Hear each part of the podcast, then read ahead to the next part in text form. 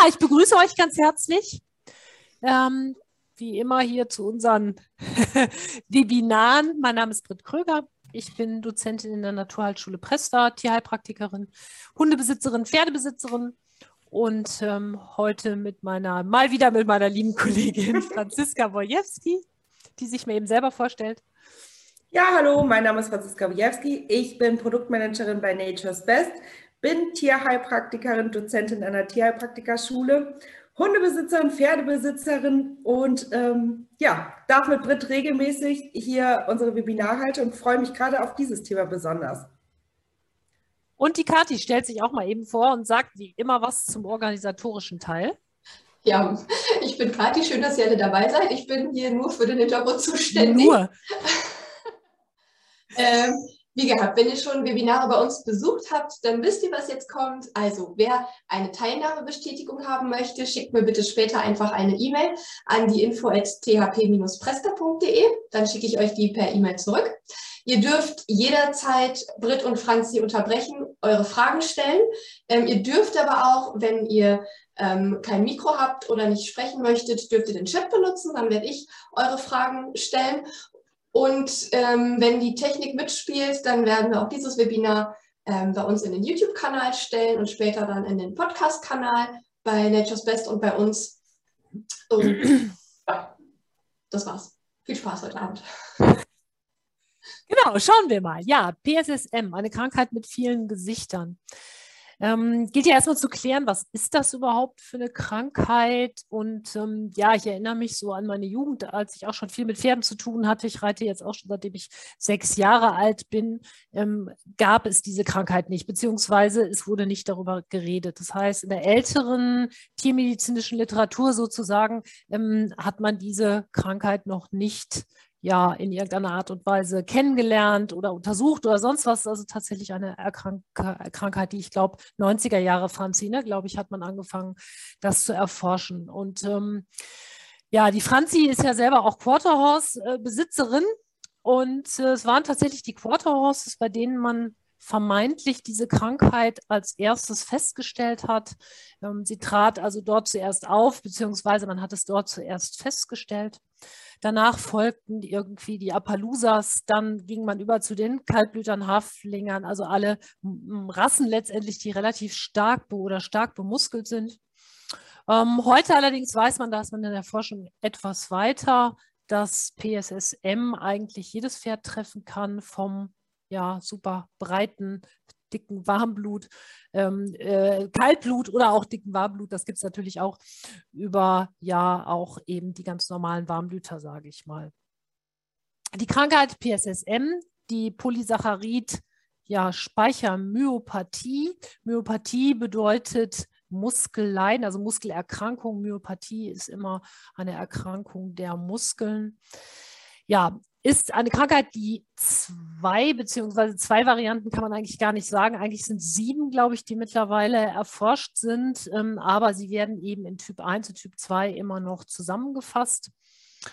Und ähm, ja, jetzt gucken wir mal, welche verschiedenen Varianten es dort gibt und wollen uns jetzt im Verlauf des Webinars natürlich auch damit beschäftigen, wie kann ich vielleicht den Ausbruch der Krankheit verhindern, wie kann ich das erkennen und natürlich ganz wichtig, wie kann ich solche Pferde füttern.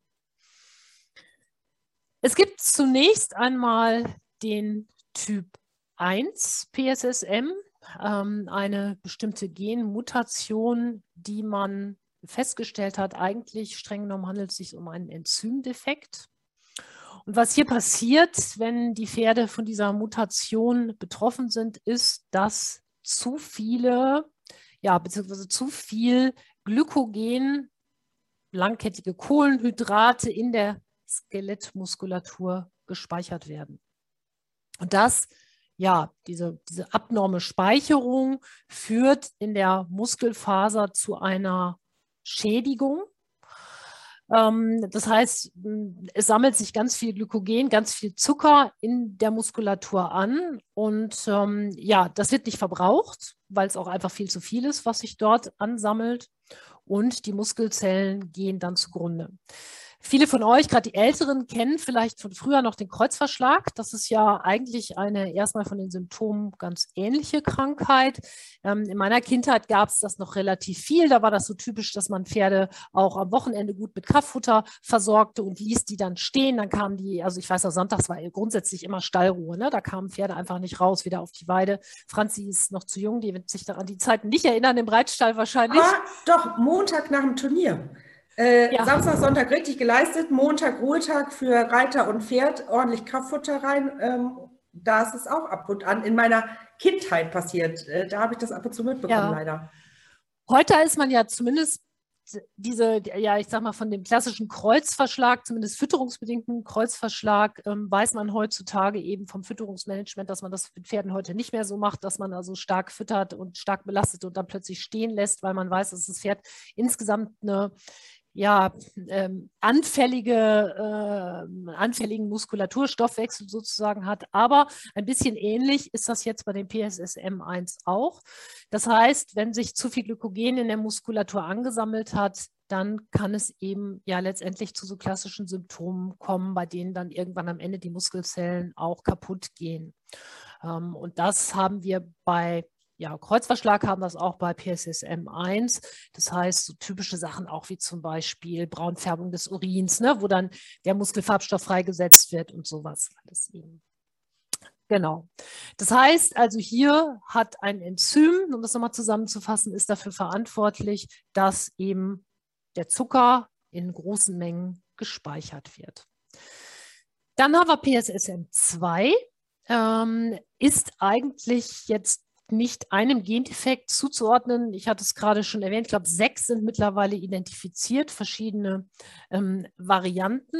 Und im Gegensatz zu diesem PSSM1 ist es hier so, dass es nicht zu einer abnormalen Speicherung von Kohlenhydraten und hier vor allen Dingen zu diesen Polysacchariden, ne, jetzt nicht mal Einfachzucker, Mehrfachzucker eben kommt, sondern es ist so, dass die Pferde sozusagen mehr Protein verbrauchen, als sie aufnehmen können, besonders eben, wenn sie Stress ausgesetzt sind, ähm, bei Erkrankungen, Operationen und so weiter, bei diesen ganzen Sachen. Und dieses, ja, man kann sagen, dass sozusagen ähm, die Strukturproteine in der Muskelzelle nicht mehr vernünftig, ja, vernünftig verwertet werden, dass das nicht, also dass sozusagen das Protein nicht mehr vernünftig ja, aufgebaut werden kann. Ähm, eine Störung des Kohlenhydratstoffwechsels liegt nicht vor. Allerdings ist es so, und darum wird es manchmal auch dann bei der Untersuchung verwechselt. Es ist trotzdem so, dass wenn untersucht wird, wenn Gewebe wirklich untersucht wird jetzt von diesen Pferden, es trotzdem so ist, dass man oft eben auch zu viel Glykogen in den Muskelzellen findet. Ähm, das liegt aber letztendlich eigentlich an der, ja, an der Vorgeschichte, dass eben sozusagen diese, diese Proteine dort eben nicht mehr korrekt ja, wenn man so sagen will, vom Bauplan eben nicht mehr korrekt hergestellt werden und damit insgesamt der gesamte Muskelstoffwechsel und auch ja, das Gewebe sich verändert. Und darum erscheint es. Und deswegen hat man lange diese beiden Typen nicht auseinanderhalten können. Ne? Kann man, glaube ich, so sagen. Man hat da lange Zeit geglaubt, das ist das Gleiche. Heute weiß man, das ist etwas anderes. Was ein ganz interessanter Gedanke ist zu dieser in Anführungsstrichen Erkrankung, dass man heute eigentlich so weit ist, dass man sagt, na ja, gerade das jetzt das Einser, wobei man sagen muss, das sind jetzt auch wirklich 90 Prozent der Fälle, ähm, ist eben diese, diese erste Mutation dieses PSSM1 so die Überlegung war, ist das jetzt wirklich eine Krankheit oder ist das was, was eigentlich biologisch sinnvoll irgendwann mal war, als unsere Pferde nämlich noch in der Situation waren, dass sie mit sehr wenig Nahrung zum Teil auskommen mussten und ja sehr gute Futterverwerter sein mussten. Und jetzt diskutiert wird, dass das vielleicht einfach die Rettung war, wenn eben ja letztendlich sehr wenig Nahrung zur Verfügung war und das Pferd seine Leistung als Fluchttier weiterhin ja brauchte. Ne? Also das musste irgendwie fliehen und musste weite Strecken zurücklegen, um Futter zu finden, Wasser zu finden oder den Winter zu überstehen. Und das hat sich nun bei unseren Pferden ja etwas verändert, auch für der äh, ja, der, äh, des Lebens mit dem Menschen, will ich mal sagen. Und letztendlich die Fütterung, die ja viele Jahre, jetzt ist der Trend ja schon wieder etwas weg davon, eben die sehr zuckerhaltige, kohlenhydratreiche Ernährung, die unsere Pferde heute haben, auch mit entsprechenden Gräsern, entsprechendem Heu oder Zusatzfuttermitteln wie Müslis und so weiter, eigentlich dafür, dazu geführt hat, dass das aufgefallen ist, will ich mal sagen. Ne? Also so die Theorie. Franzi, was sagst du dazu? Ich glaube, dass es früher auch nicht so aufgefallen ist, weil wenn wir uns jetzt die Pferde von der Kavallerie anschauen ähm, oder die Arbeitspferde, die haben natürlich unheimlich gelast, äh, geleistet, waren immer in Bewegung und ähm, die wurden ja zum Teil auch sehr, sehr äh, stärkereich zum Teil gefüttert, dort auch die ähm, Kaltblüte, aber ich glaube, dass dieses Management drumherum das verhindert hat, dass es so sehr auffallen konnte.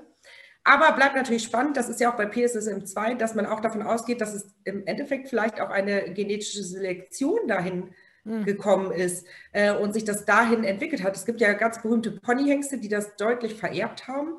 Und ich, ja, also die Frage ist natürlich auch, wenn man es hat, ähm, die meisten Pferde mit gutem Management können damit ja gut leben. Das stellen wir ja gleich nochmal vor. Und ähm, viele gehen ja auch trotzdem im Sport oder werden trotzdem geritten.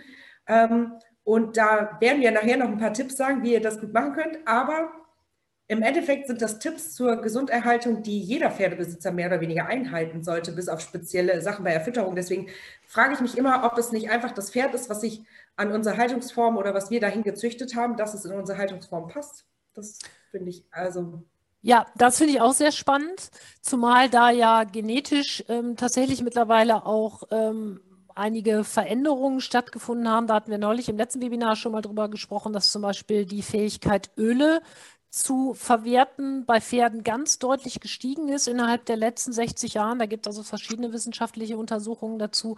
Das heißt, das Pferd passt sich natürlich irgendwo auch an, kann das aber natürlich nicht in jedem Bereich, weil irgendwo von seinem Verdauungssystem und von seiner Physiologie hat es schon ein, ja, eine grundsätzliche Ausrüstung, die in irgendeiner Art und Weise ja auch bedient werden will. Ne? Das ist schon. Aber jetzt gerade dieses Zweier, was ja eigentlich auch, ne, Franzi, relativ unbekannt ist, ne? das kann man ja schon sagen. Also die meisten kennen das Einsatz, Zweier ist eher so, wird in letzter Zeit eher interessant.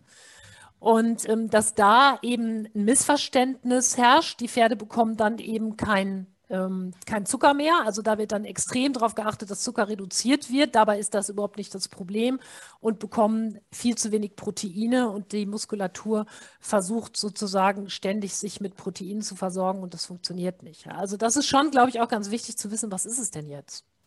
Genau, es ist ganz wichtig zu wissen, was ist es denn jetzt, weil das Fütterungsmanagement bei beiden Varianten oder im, also im Endeffekt gibt es ja, wie du schon gesagt hast, sieben Varianten, wobei die Einser-Variante die eine Gruppe ist und die anderen Varianten ja Untergruppen von der Zweier-Variante mehr oder weniger sind. Ähm, natürlich sieht das Fütterungsmanagement da sehr unterschiedlich aus und das ist ja auch das, was wir in den letzten Webinaren schon mal hatten zum Thema Getreidefrei scheint immer die Lösung für alles, ähm, ist aber ja auch beim Exem oder so gar nicht das äh, Primäre unbedingt. Ähm, deswegen freue ich mich auch darauf, nachher, äh, vielleicht kann der ein oder andere schon mal überlegen, ob er Fütterungsbeispiele hat oder wir Rationen zusammenstellen. Äh, ich habe auch was mitgebracht. Das wird, glaube ich, gleich eine interessante Sache. Ja. Bevor du mit den Symptomen startest, Britt, habe ich schon eine Frage. Mhm aus dem Chat von Elisa. Ich würde mich freuen, wenn noch auf die sieben Varianten des PSSM2 eingegangen wird, beziehungsweise gibt es Bezeichnungen oder wie werden diese unterschieden? Ja, die haben verschiedene Bezeichnungen und ich sage dir ganz ehrlich, die kann ich nicht auswendig. Die kann ich dir gerne schicken. Die habe ich in meinen Unterlagen abgespeichert, weil die alle total Kannst grob du sie auswählen? Nee, grob gehe ich aber beim Gentest äh, kurz drauf ein. Ja, also hast du sie da? Ich habe sie, also kann grob. sie nämlich nicht auswendig. Das ja. muss ich sagen, weil die haben ja alle irgendwelche Y, Gamma und so weiter Bezeichnungen.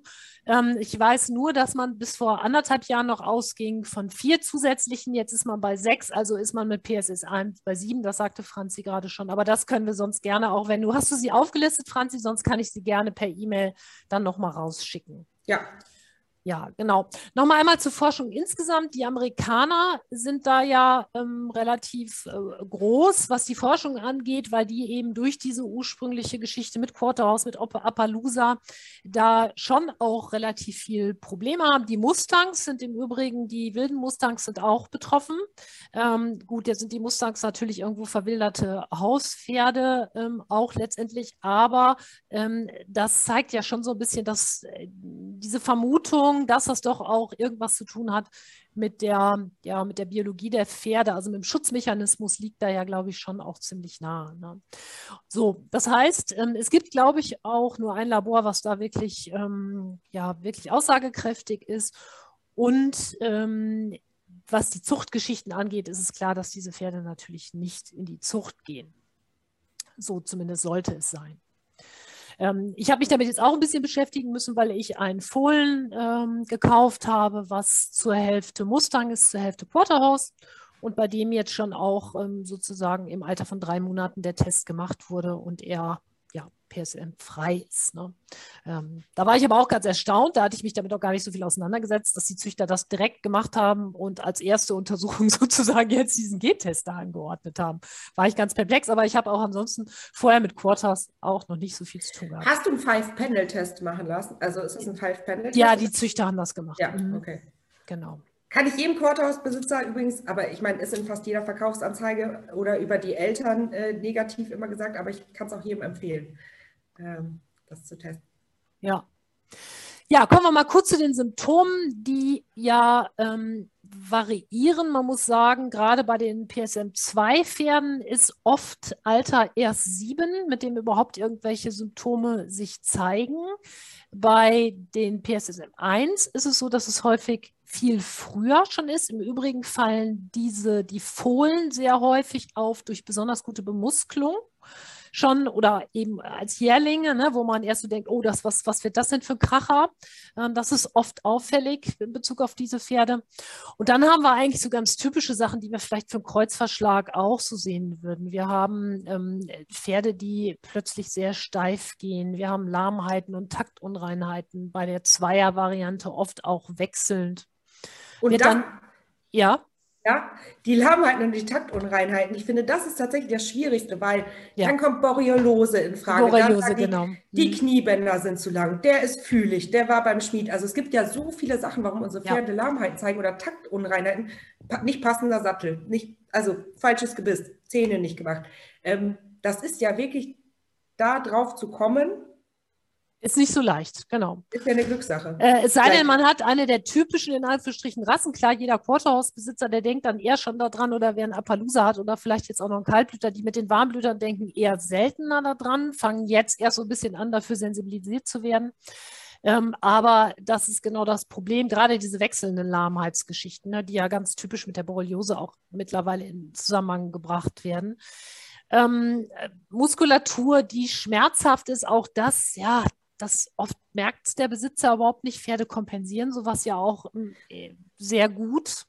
Es ja. gibt aber auch Pferde, die auf einmal beim Putzen äh, sich auf einmal nicht mehr anpacken lassen. Total verschmuste Pferde, die auf einmal richtig Aggressionen zeigen, wenn man sie einfach nur berührt an der falschen Stelle. Also das ist natürlich auch immer ein, also einmal ein Warnhinweis, ob das Pferd hingefallen ist, sich verklemmt hat, sonst irgendwas.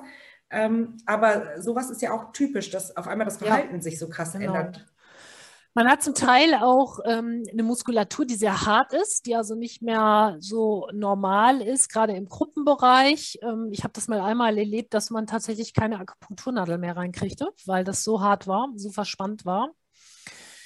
Ähm, dann haben wir oft so einen aufgekrümmten Rücken, der natürlich auch mit der schmerzhaften Muskulatur was zu tun hat. Schwitzen, äh, Müdigkeit, zum Teil sogar so ein bisschen wie leichte Koliksymptome, kann man sagen. Und bei der PSSM2, der hüpfende Galopp, auch das wird in der Regel nicht damit in Zusammenhang gebracht, wenn man sagt, naja, der hat jetzt irgendwie Probleme beim Galopp, ist jetzt auch nicht so ungewöhnlich. Ähm, denn es gibt ja auch viele Pferde, die relativ unregelmäßig geritten werden oder gearbeitet werden. Und gerade bei denen fällt es natürlich noch später auf, weil der Besitzer dann sagt, ja, der hat lange nichts getan, ja, der hat Regen in den Rücken gekriegt, ja, der hat vielleicht auf der Weide getobt und Ne, das ist also tatsächlich nicht ganz so einfach. Wenn man natürlich hinterher die Krankheit erkannt hat und dann liest man vielleicht nochmal die ganzen Symptome, dann sagt man, ah ja, klar, so war es, aber ähm, meistens ist es ja eher andersherum. Ja, und das mit dem Alter, was du gesagt hast, ähm, mit sieben hat ja vielleicht auch was damit zu tun, dass die Pferde dann meistens erst stärker in die Arbeit genommen werden. Also viele, ne? Ähm, die werden mit ja, drei gestartet. Das stimmt, wobei die gerade bei den Quarters trifft das ja, glaube ich, nicht zu, oder? Nee, Aber Quarters dann sind sie meist erwachsen, ne? Dann ist so. das also die ganze Phase durch mit genau. in der Regel sieben äh, Knochen und so weiter, alles, ne? Ja, das stimmt ja. schon. Mhm. Ach, da bin ich ja schon. Äh, Diagnostik und Folgen- und Gentest. Ähm, genau, da darf ich jetzt mal kurz drauf eingehen. Wir hatten ja jetzt schon die verschiedenen Formen. Also PSS ähm, 1 kann man sehr gut mittlerweile Richtung ähm, durch einen Gentest tatsächlich herausfinden. Dazu braucht man Blut oder ähm, ja, Haare des Langfells mit der Wurzel, ganz wichtig. Kann man einsenden und dann kriegt man ein Ergebnis, ob das Pferd ähm, PSSM 1 Anlagenträger ist oder tatsächlich die Erkrankung hat. Hier sind vor allem, wie wir schon gesagt haben, ähm, Quarter- oder verwandte Pferderassen betroffen, also auch natürlich das Paint Horse. Und der Erbgang ist hier autosomal dominant. Das bedeutet, selbst wenn nur ein betroffenes, ähm, ein Allel im Erbgang betroffen ist, kann tatsächlich die Krankheit ausbrechen. PSSM2 ist ja eigentlich nur, wie Britt schon gesagt hat, ähm, der Oberbegriff für eine Reihe muskulärer genetischer Veränderungen. Lange oder beziehungsweise auch jetzt streiten sich noch ein bisschen die Wissenschaftler, ob PSSM2 überhaupt wirklich eine Erkrankung ist, mehr oder weniger, oder ob das einfach ein Symptom von verschiedenen ähm, Muskeldefekten ist. Wie auch immer, 10% der PSSM in Anführungszeichen erkrankten Pferde gehen, veränderten Pferde, ähm, tragen eben, haben einen Defekt, den man mit PSSM2 betiteln würde. Und diese Genveränderung hat ja einen Einfluss auf die Proteine, die Proteine sind das A und O natürlich für die Muskulatur. Ich glaube, jeder weiß, dass man trinkt Eiweißshakes, ähm, wenn man im Muskelaufbau sich befindet, kriegt man in jedem Fitnessstudio. Wir geben unseren Pferden Aminosäurenkonzentrat, wenn wir die mehr arbeiten wollen und wenn die Muskulatur aufbauen soll. Man muss jetzt sagen, dass bei PSSM2 vieles noch sehr unerforscht ist, weil die Krankheit noch neuer ist, als sowieso PSSM1 ist. Ähm, aktuelle Forschung in den USA machen es möglich, dass man, wenn man eine Biopsie nimmt, ähm, also es geht nicht über eine, eine Blutabnahme oder eine Haaranalyse, sondern man muss wirklich eine Biopsie eigentlich nehmen, dass man dann nachweisen kann, ähm, dass PSSM2 vorhanden ist. Das Labor Generatio, ich kenne es tatsächlich selber gar nicht. Ich bin in meinen, also als ich mich auf unser Webinar hier vorbereitet habe, nochmal darüber gestolpert. Die bieten tatsächlich einen Gentest auch dafür an ähm, der um die 327 Euro kostet. Tatsächlich habe ich aber nichts in einschlägiger wissenschaftlicher Literatur dazu gefunden. Also das, da war immer eher die Aussage, dass man es nur über eine Biopsie sicher sagen kann, dass es PSSM2 ist. Britt, hast du noch was anderes dazu gefunden? Nee. Nee. Okay. Das ist auch, man muss auch ein bisschen vorsichtig sein, ne? Man weiß es auch gar nicht genau, wo es dann stimmt. Ähm, ja. ja. Also auf jeden Fall bietet dieses Labor ähm, diese Analyse an, ähm, auch zu PSSM2. Und wir können eigentlich sagen, dass äh, Warmblüter tatsächlich doch sehr vermehrt betroffen sind. Und ähm, Stress kann auch hier zu einem Schub führen. Wir haben die verschiedenen Varianten tatsächlich von, ähm, okay, wie mache ich es jetzt, dass ich nicht durcheinander komme? Also wir haben diese myofibrilläre Myopathie, dazu zählt die, die Genvariation P2, P3, P4, P8 und K1 wird vermutet. Und dann haben wir wiederkehrende Belastungsmyopathie-Verschläge, die wird abgekürzt mit PX. Die Symptome sind aber bei beiden gleich und die Fütterung ist auch bei beiden gleich. Ähm, es kann allerdings auch sein, dass wenn man eine Analyse macht, eine Kombination von mehreren Defekten vorhanden ist, also von mehreren Genmutationen vorhanden ist. Und dann wird es halt noch schwieriger und dann wird es noch wahrscheinlicher, dass das Pferd Symptome zeigt, beziehungsweise eine erkrankt. Ja. Und was die Statistik angeht, ist es ja insgesamt sehr schwer, weil im Grunde müsste ich ja sagen, ich gucke mir jetzt, weiß ich nicht, alle Pferde aus Nordrhein-Westfalen nehme ich jetzt und untersuche die und dann gucke ich mal. Das wäre ja eigentlich spannend, aber dafür ist das zu aufwendig. Na, das geht natürlich nicht, um zu sagen, naja, wie ist es denn jetzt in der Pferdepopulation? Oder ich nehme ein ganzes Land und sage, ne? Äh, weil dann könnte ich ja eigentlich nur wirklich gesicherte Daten bekommen. Aber da ist ganz toll, äh, zum Beispiel, also es werden auch andere Zuchtverbände machen, aber ich bin ähm, selber im Bayerischen Zuchtverband, ähm, weil meine Studie aus Bayern kommt.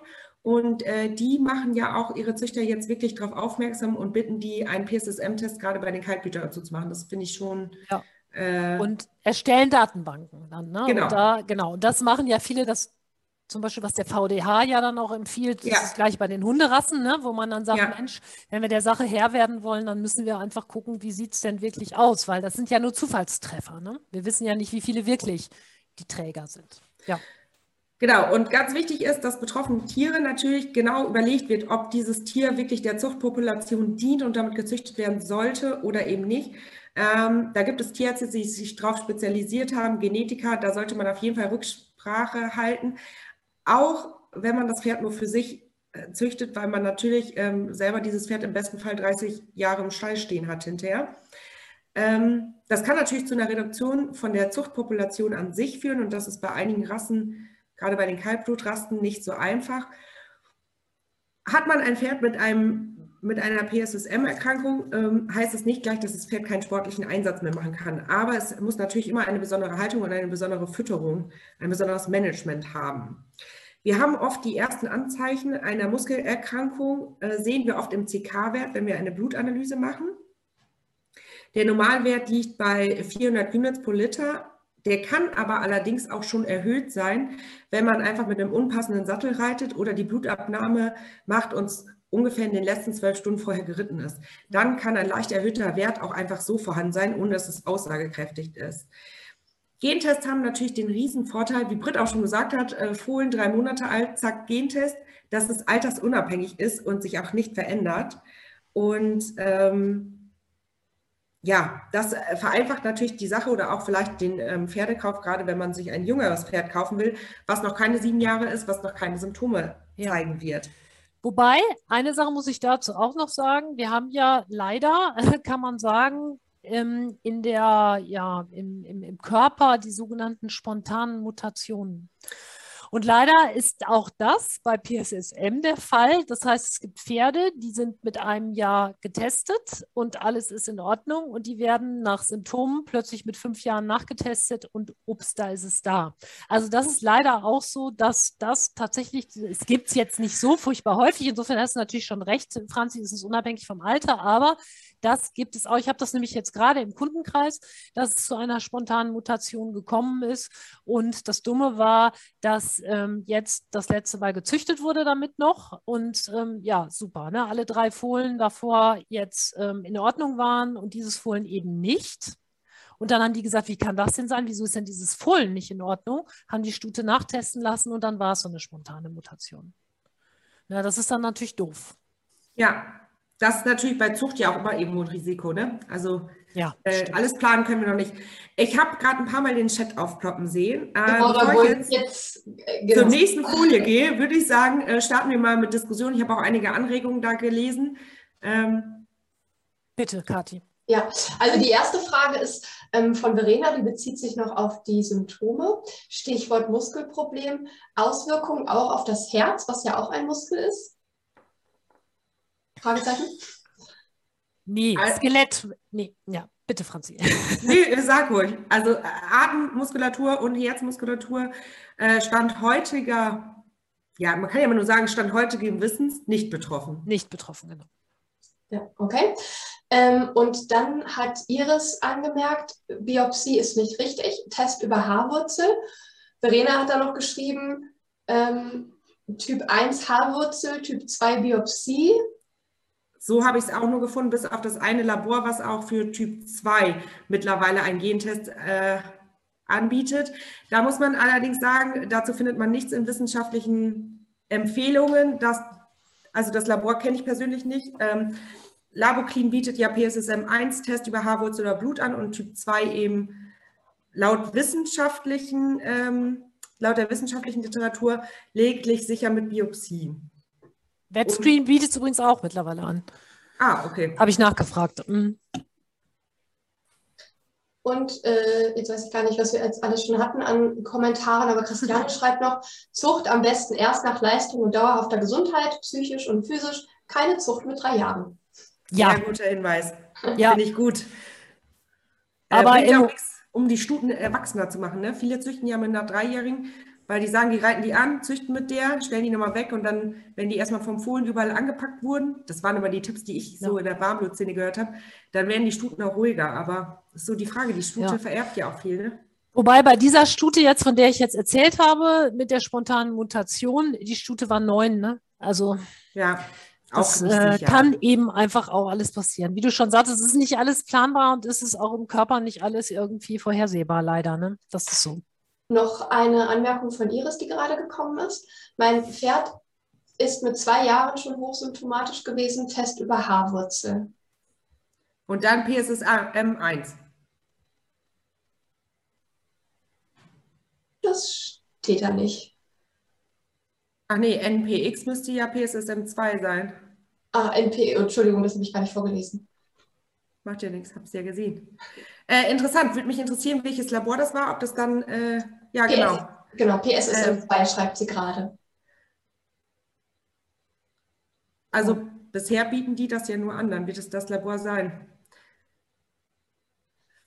Finde ich interessant, wenn das, äh, wenn das äh, klappt. Also da gibt es ganz viel Forschungspotenzial und die TIO in Hannover zum Beispiel ruft auch auf, dass man, wenn man, also das Ding ist ja auch, man kann PSSM 1 negativ sein und kann ja trotzdem PSSM 2 erkranktes Pferd haben. Ne? Das eine schützt ja nicht vor dem anderen.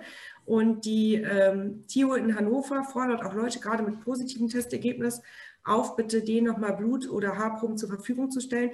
Die forschen da auch gerade dran. Also die Forschung geht auch in Deutschland weiter. Ähm, wer so einen Kandidaten hat und was Gutes für uns alle Pferdebesitzer tun möchte, äh, geht bei der TIO auf die Seite. Der, die Untersuchung an sich ist kostenlos. Ich glaube, man muss nur äh, für den Versand die Kosten übernehmen, wenn ich das richtig gesehen habe.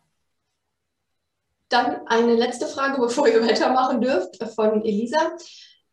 Habe ich es richtig verstanden, dass PSSM2-Pferde auch Muskeln abbauen? Sollten Aminosäuren gefüttert oder gemieden werden? Mein Handy hat vorhin kurz gehakt, als es um Öle und Aminosäuren ging. Kommt Macht gleich, glaube ich, noch, ne? Ja, da kommen wir jetzt gleich. Also da kommen wir jetzt direkt mit der nächsten Folie zu, glaube ich. Genau. So. So, dann gehen wir mal Fütterung und Haltung, PSSM 1, PSSM 2. Ähm, früher hatte man ja immer PSSM nur als 1. Wir haben jetzt schon gelernt, es sind äh, mehrere verschiedene Sachen. Was ist das A und O jeder Pferdefütterung? Heu bzw. Raufutter. Äh, das ist bei PSSM 1 und PSSM 2 natürlich auch der Fall. Jetzt haben wir allerdings, ähm, wenn wir 80 Prozent oder 90 Prozent der Fütterung unseres Pferdes soll aus Raufutter oder aus Heu bestehen. Hier muss man natürlich beim PSS, PSSM 1er Pferd genau Sag doch einfach nur noch eins und zwei. Ich glaube, das ist, dann brechen wir uns nicht die Zunge. ja, äh, genau darauf achten, was man für ein Heu füttert. Also eigentlich kommt nur luftgetrocknetes Heu mit niedrigem Zuckerwert in Frage. Also überlagertes Heu würde gehen oder Heu, was ziemlich spät nach der Blüte, also am Ende der Blüte oder nach der Blüte geschnitten wurde. Ähm, hier lohnt es sich auf jeden Fall, äh, Heuanalysen zu machen. Ich weiß, Heuanalysen sind immer so ein schwieriges Thema, weil natürlich nicht ein Heuballen dem anderen Heuballen gleicht. Aber um ähm, gewiss einschätzen zu können, wir hatten in den letzten zwei Jahren durch den Trockenstress der Pflanzen natürlich extrem hohe Fruktan- und also Zuckergehalte zum Teil im Heu, sodass Labore wirklich drunter geschrieben haben, nicht zur Pferdefütterung geeignet. Und auch dieses Heu wurde trotzdem zum Teil den Pferden gefüttert, einfach aus Ermangelung, dass nicht kein anderes Raufutter da war. Also hat man einen Einserkandidaten im Stall stehen, sollte man hier ganz genau darauf achten, dass man ähm, auch über das Heu, über das Grundfutter wenig Zucker in das Pferd bringt. Jetzt haben wir in beiden Fällen ähm, die Anordnung mehr oder weniger, dass die Pferde sich viel bewegen sollen und auf keinen Fall eigentlich in der Box gehalten werden sollen, am besten im, im Offenstall, wenn sie dort wenig Stress haben oder auf jeden Fall ähm, Weide, dass sie oder Auslauf, dass sie sich bewegen können. Weide ist natürlich hier gerade im Frühjahr zum Teil heikel, wo wir ähm, hohe Fruktalwerte oder auch im Herbst haben bei wechselndem Wetter, wenn es nachts sehr kalt ist, über Tag die Sonne scheint. Auch hier muss natürlich ein Pferd, was ein Einserkandidat ist, sehr angepasst ähm, auf der Weide die Futteraufnahme zur Verfügung haben. Also ich weiß nicht, ob man mit Fressregulator da arbeiten möchte oder es gibt ja zum Teil auch Paddock Paradise Systeme oder Treibgänge, wo nicht mehr viel Gras wächst. Aber hier ist natürlich auch das Management sehr gefragt. Also beide Pferde sollen sich viel bewegen. Beide Pferde sollen Auslauf bekommen, was ja eigentlich jedes Pferd soll. Das meinte ich vorhin mit der Haltung, die Haltung ist natürlich für jedes Pferd am optimalsten, wenn das Pferd sich viel bewegen kann. Nur gerade bei diesen Pferden ist es für die Muskulatur sehr, sehr wichtig. Trotzdem beim Einsertypen sehr stark auf den Zuckergehalt bitte achten.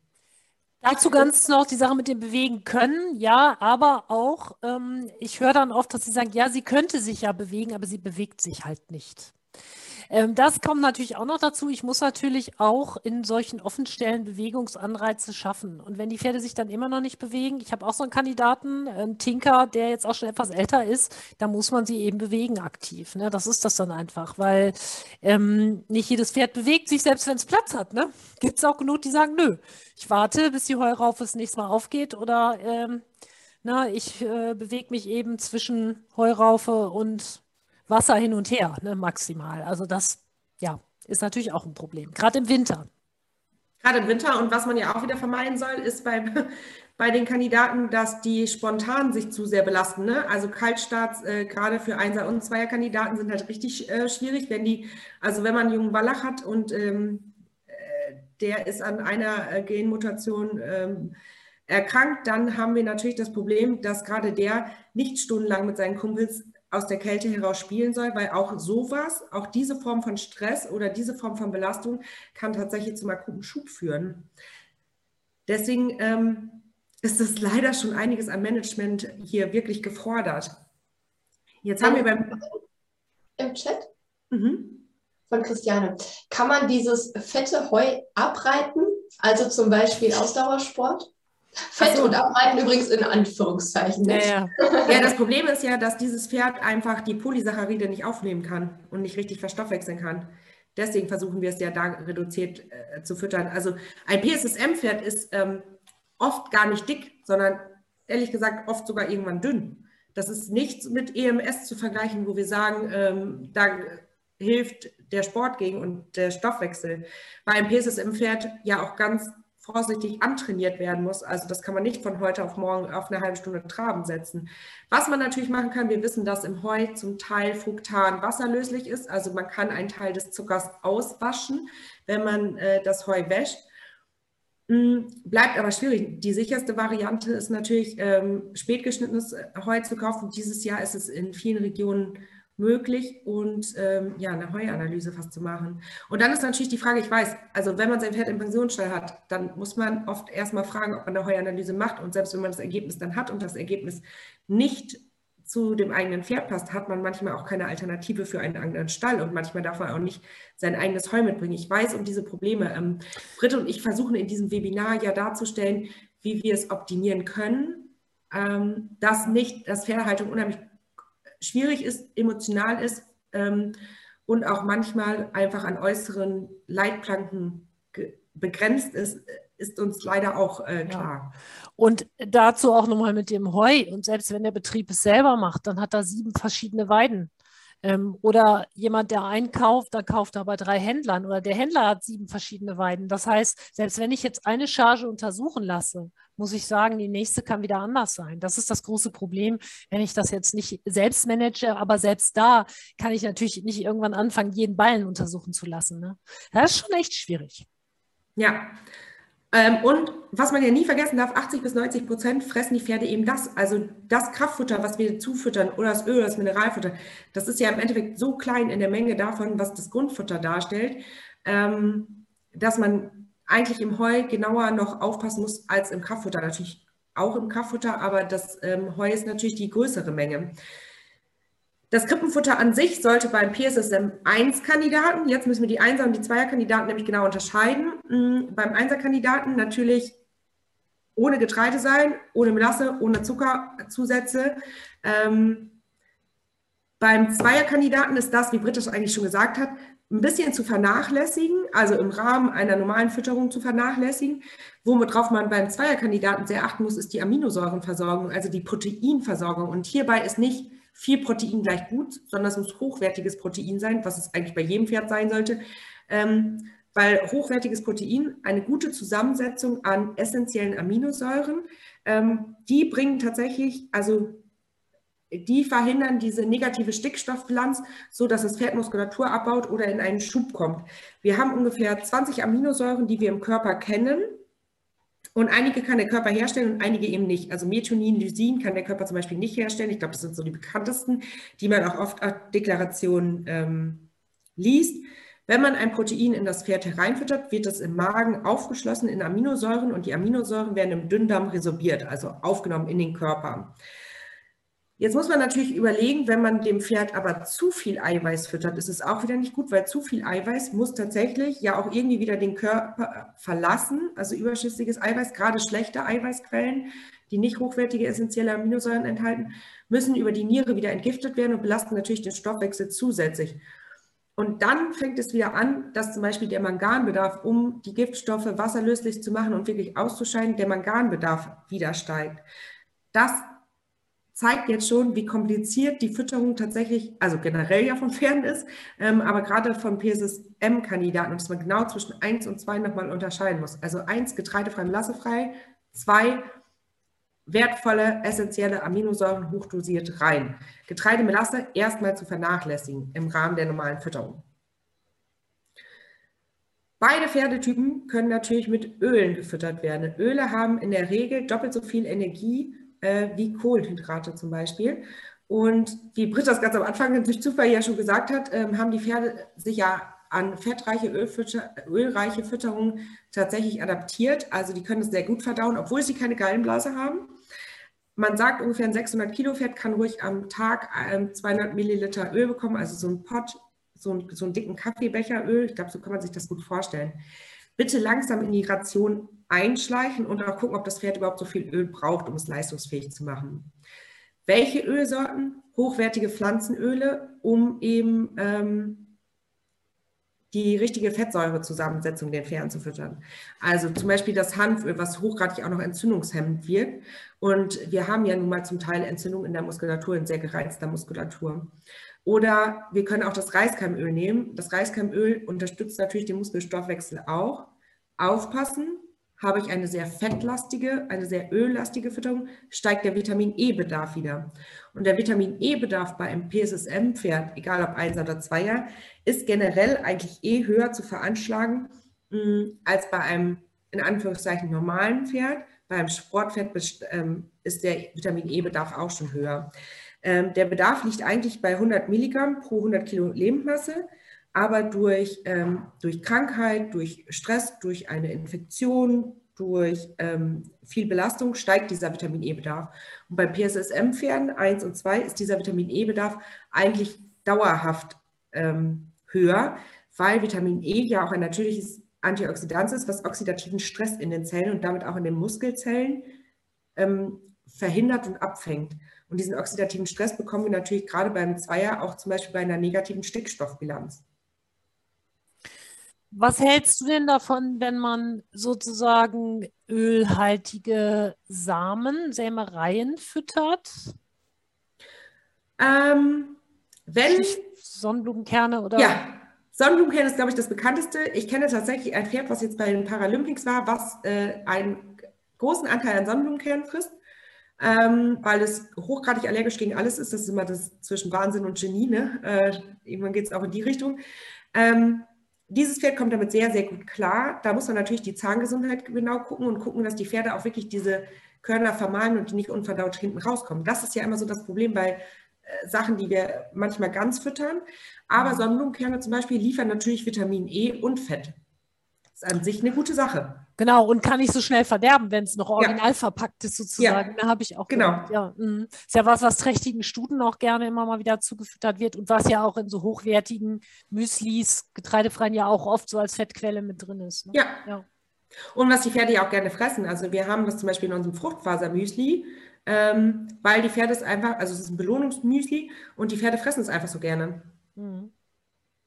Eine schnelle Zwischenfrage zu den Sonnenblumen ob die mit Schale sind? Ja. Ja. Das Von der Natur verpackt und damit lange haltbar. Genau.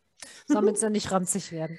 Und Genau. bei Leinsamen muss man sagen, ist es natürlich auch, wenn ich Leinsamen an sich, den muss ich natürlich noch ein bisschen aufschließen, aber ja, aber auch eine Idee nochmal, ne? Sonst Ja, also es führen ja immer äh, viele Wege. viele Wege nach Rom. Ähm, aber wichtig, Zweiertyp, kann man immer nur wieder sagen, eiweißreich, ruhig auch fettreich, PSSM1-Typ, getreidefrei, melassefrei, über Eiweiß, über Öl. PSSM2 kann ruhig ein bisschen Melasse oder Getreide bekommen.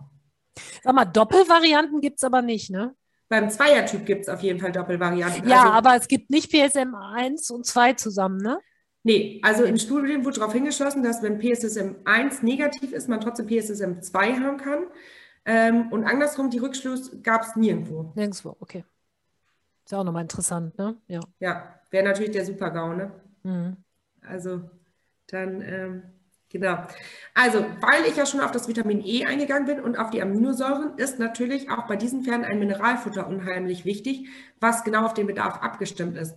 Ähm, gerade beim PSSM1-Pferd sollte natürlich das Mineralfutter auch getreidefrei, melassefrei sein, um den Organismus einfach nicht unnötig zu reizen, auch wenn man nur eine kleine Menge füttert. Ähm, und oft kommt man bei 1 und 2 natürlich mit Sportmineralfuttern etwas höher in die Aminosäuren und die Vitamin E, Magnesiumversorgung, also was für den Muskelstoffwechsel höher ist, weil diese Pferde natürlich, auch wenn das vielleicht nur Freizeitpferde sind und die gar nicht im Sport laufen, einen höheren Bedarf haben und eher wie ein Sportpferd von der Muskulatur her gefüttert werden müssen. Ähm, ganz interessant ist eigentlich nicht nur ähm, Vitamin E, sondern auch Spurenelemente. Mangan hatte ich gerade kurz gesagt, wenn der Bedarf steigt. Mangan entwickelt sich gerade in den letzten Webinaren äh, zu meinem Lieblingsspurenelement, könnte man meinen, die, die mir zuhören. Aber es gibt einfach im Moment aktuelle Forschungen zum Thema Mangan, die sind so interessant. Ähm, wir haben einen normalen Wert von 1,3 im Blut und mittlerweile merkt man, dass viele Pferde, die Folgeerkrankungen haben, ähm, Muskelerkrankungen, Cushing, EMS, dass die tatsächlich oft bei 0,8 liegen und man durch eine Mangansubstitution viele Symptome verbessern kann. Das bedeutet natürlich nicht, dass man jetzt jedem Pferd hochdosiert Mangan füttert. Ähm, es gibt zwar keine Studien oder keine Untersuchung bisher zur Manganüberversorgung, aber jedes Spurenelement heißt Spurenelement, weil man nur eine Spur davon füttert und eine Spur davon benötigt. Bei der Fütterung, immer wieder im Internet, findet man, dass Chrom eventuell schwierig ist. Hierfür Das kommt kein- noch. Ah, hi- hierfür gibt es Hierfür gibt es eine Folie. Ah ja, dafür gibt es eine Folie. Stimmt, stimmt, stimmt. Auf jeden Fall. Sonst äh, überspringe ich die. Erzähl. nein, nein, nicht so viel Angst vor Chrom haben. Kannst da Da gleich noch erzählt die Brit euch nämlich nachher noch was zu. Das kommt jetzt Ah. als nächste Folie. Ja, darf ich noch eben weitermachen? Ach so, ja. Sorry. äh, Verzicht auf ähm, Obst und Gemüse natürlich bei PSSM 1 fährt, weil auch in manchen Obstsorten und manchem Gemüse ziemlich viel Zucker sein kann. Ähm, oder Reduktion, ne? Kein Kilo Apfel, keine Kilo Möhren. Zur Haltung jetzt mal eben kurz. Hier steht ja Fütterung und Haltung. Haltung. Vermeide von Ruhetagen mit wenig Bewegung. Gilt für PSSM 1 und PSSM 2. Diese Pferde bitte keinen, also wenn es geht, keinen freien Tag, auf jeden Fall keinen Boxenruhentag. Wenn es ein freier Tag ist, dann vielleicht doch kurz in die Führanlage oder doch kurz ähm, auf dem Paddock, wo die sich ein bisschen bewegen oder eine halbe Stunde mit spazieren gehen. Das ist definitiv besser als ein Boxenruhetag. Ähm, Stress vermeiden, sowohl sozialen Stress als auch Fütterungsstress, als Turnierstress. Alle diese Stressfaktoren können zu einem Schub oder zu einer Verschlimmung der Symptome führen. Keine reine Boxenhaltung, ich glaube, das haben wir mehr ziemlich oft gesagt. Bei PSSM2-Pferden haben wir zum Teil empfindliche Reaktionen auf Impfungen, dass dann die Symptome deutlich schlimmer werden. Wenn Impfung gefordert, weil Pferd im Sport läuft oder weil das Pferd mit dem Urlaub fährt oder weil ähm, der Stall es vorschreibt, dann versuchen mit dem Tierarzt ein Impfmanagement zu machen, dass die Impfungen weiter auseinander liegen, also dass man nicht Kombi-Impfungen zum Beispiel impft. Bis es im zwei Pferde äh, kommen auch in eine negative Stickstoffbelastung durch Stressoren wie Operation, Impfung, habe ich gerade gesagt, Infekte, Verletzungen. Also hier auch immer drüber nachdenken, dass das auch die Muskulatur bei diesen Pferden einschränken wird und ähm, man hier vielleicht doch nochmal höher Aminosäuren füttert oder Vitamin E. Pferde sollten, die PSSM-Träger sind, sollten allgemein warm gehalten werden. Die Muskulatur ist ein bisschen empfindlicher. Also das heißt jetzt nicht bei 30 Grad tue ich noch eine Decke drauf. Aber das heißt, diese Pferde, wenn die deutliche Symptome zeigen, dass denen kalt ist. Ähm, einige Leute sagen immer, ja, da müssen sie durch. Hm, ja, das Pferd ist robust und das Pferd kann sicherlich viel, viel besser Kälte tolerieren eigentlich, als es Wärme tolerieren kann. Ein Pferd geht erst ab 0 bis minus 10 Grad überhaupt in den Bereich, wo es wirklich was gegen Kälte tut, also wo der Herzschlag ein bisschen schneller wird. Vorher verlangsamen Pferde zum Teil sogar ihren Herzschlag oder senken ihre Körpertemperatur ab, damit sie nicht so kälteempfindlich sind. Aber PSSM-Pferde bitte die Muskulatur warm halten. Also diese Pferde sollten eingedeckt werden und vor Regen mit einer Regendecke ähm, geschützt werden. Nicht bei 25, 30 Grad, aber wenn es kalt wird. So bei dem Wetter fängt es langsam an, wo die sich verspannen. Ja, und hier Vorsicht bei Regendecken, die wirklich nur unten pures Plastik haben. Ähm, es ist da das Problem, dass es ähm, sozusagen durch fehlende Isolationsschicht ganz häufig so ist, dass die Pferde dadurch noch kälter werden. Der Regen kommt von oben. Ich habe keine Schicht sozusagen, ne? also da reicht dann eine ganz dünne Fließschicht zum Beispiel. Aber achtet bei den Decken darauf. Ansonsten ist es fast noch schädlicher. Genau, obwohl es jetzt von Horst wäre, ähm, habe ich gesehen, die werben damit, dass die 0 Gramm Decken, die 0 Gramm Regendecken, wo man die Leine drunter packt, äh, die Pferde trotzdem nicht darüber durch eine Isolationsschicht irgendwie auskühlen. Aber es fühlt sich tatsächlich an wie diese ganz normale Beschichtung. Mhm. Die Decken sind total dünn. Also ich weiß, also ich, kenn, ich bin jetzt auch keine Pferdedecke-Fachfrau, aber diese ganz normalen preiswerten Regendecken für 30 Euro, wenn man die auf ein Pferd tut, verhindert man die Thermoregulation. Die Pferde können nicht mehr die Haare richtig aufstellen und so. Ganz viele Pferde sind eiskalt drunter. Genau. Da muss man einfach drauf achten. Das ist aber auch von Pferd zu Pferd verschieden. Manche kommen da gut mit klar, manche gar nicht. Aber wenn die dann natürlich im Dauerregen stehen, sechs Stunden geht da der Regen drauf, dann ist es schon äh, besser, wenn bei solchen Pferden zumindest noch eine dünne Fließschicht drin ist. Genau, Fließschicht oder 50 Gramm gibt es ja, ja, auch. Äh, da fangen die, auch, also, fangen die auch nicht so schnell an zu schwitzen.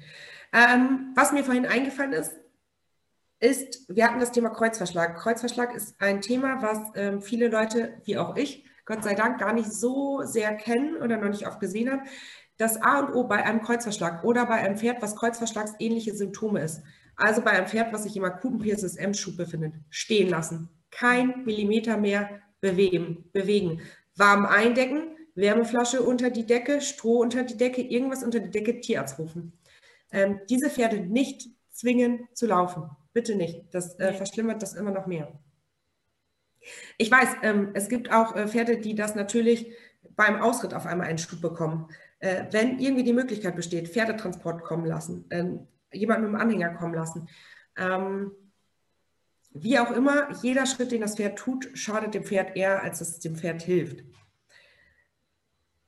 Der Trainingsplan gehört ein bisschen zur Haltung für mich beim PSSM-Pferd und deswegen möchte ich einmal kurz darauf eingehen. Ähm, ich habe verschiedene Anleitungen gefunden, wie man ein PSSM-Pferd richtig trainiert.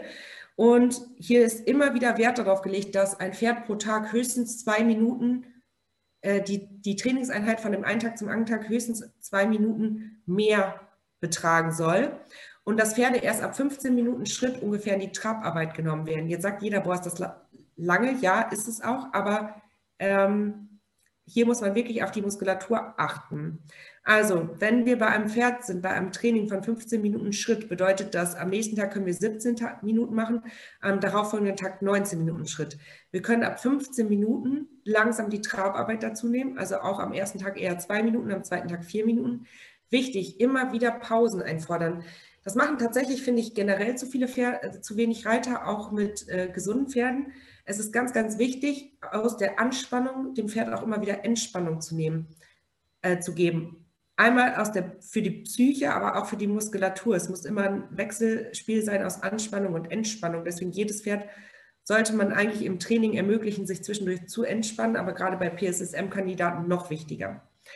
Ab einer Zeit von 30 Minuten an der Longe, also 15 Minuten Schritt und dann langsam Trab dazu genommen, Trab hochgesteigert. Das Pferd läuft jetzt 30 Minuten an der Longe. Erst dann sollte man mit der Reiterei an sich beginnen und dann sollte man die Reiterei nicht über das Longenniveau hinaus zögern und nicht deutlich mehr machen. Bei PSSM-Pferden noch wichtiger als bei anderen Pferden, Bewegungsspitzen vermeiden. Auch Bewegungsspitzen, die das Pferd von sich aus durch Stress auf der Weide zum Beispiel zeigt und bringt. Also wenn die auf einmal nur was ich vorhin meinte, junge Wallache, nur noch rumrennen und rumspielen. Das kann auch zum Schub führen. Jetzt bin ich fertig, Britt. Ja, gut. so, ja, wir sagen da mal beide was zu. Also Chrom- und Phytoöstrogene bei PSSM1. Das ist ja ein heiß diskutiertes Thema im Netz, sodass man das Gefühl hat, wenn das Pferd eine Brennnessel am Wegesrand zupft, dass dann sozusagen alles zu spät ist und man das Pferd im Grunde einschläfern kann. Da muss man wirklich mal jetzt auf dem Teppich bleiben. A, ist es so, auch die PSSM-Pferde brauchen Chrom. Ja, also die brauchen das auch zum Überleben, genauso wie alle anderen Pferde auch. Ähm, es wird eben immer viel diskutiert, ob man jetzt eben Pflanzen, die Chrom enthalten, etwas mehr, ich sag mal jetzt, oder, oder mit Futtermittel sozusagen, Weizenkeime gehört zum Beispiel dazu. Ähm, dazu gehört auch die Brennnessel, wobei die eher noch wenig hat. Bierhefe steht auch immer wieder in der Diskussion, wobei ich da jetzt irgendwo auch was gelesen hatte. Ich glaube, ein Kilo Bierhefe müsste ich ähm, füttern, um überhaupt den Chromgehalt nur ja. über Bierhefe. Also auch das ist so ein bisschen, wo ich sagen muss, ja, die Wahrheit liegt wahrscheinlich, wahrscheinlich wie immer irgendwo in der Mitte. Das heißt, es macht natürlich schon Sinn, dass die Hersteller die sehr chromhaltigen Pflanzen mit aus ihren Mischungen rausnehmen, weil in Muskelstoffwechselmischungen ist es ansonsten natürlich drin.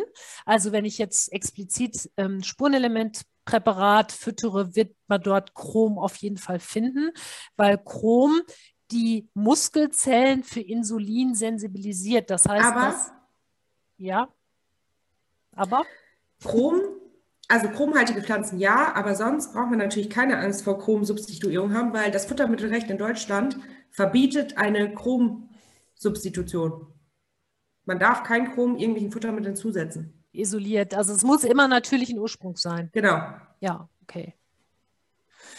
So, ähm, das heißt, äh, wir haben das natürlich in allen möglichen Sachen mit drin. Ähm, und die Phytoöstrogene, die eben eine insulinanregende Wirkung haben, auch da muss man sagen, in den normalen Mischungen, die wir haben jetzt auch für Pferde, äh, ob man Hopfen oder sonst irgendwie was hat, ist jetzt wirklich zu diskutieren, ob das jetzt wirklich einen Unterschied macht. Man konnte das nicht beweisen. Man hat auch dazu in den USA alle möglichen Studien schon durchgeführt mit Brennnessel und so weiter.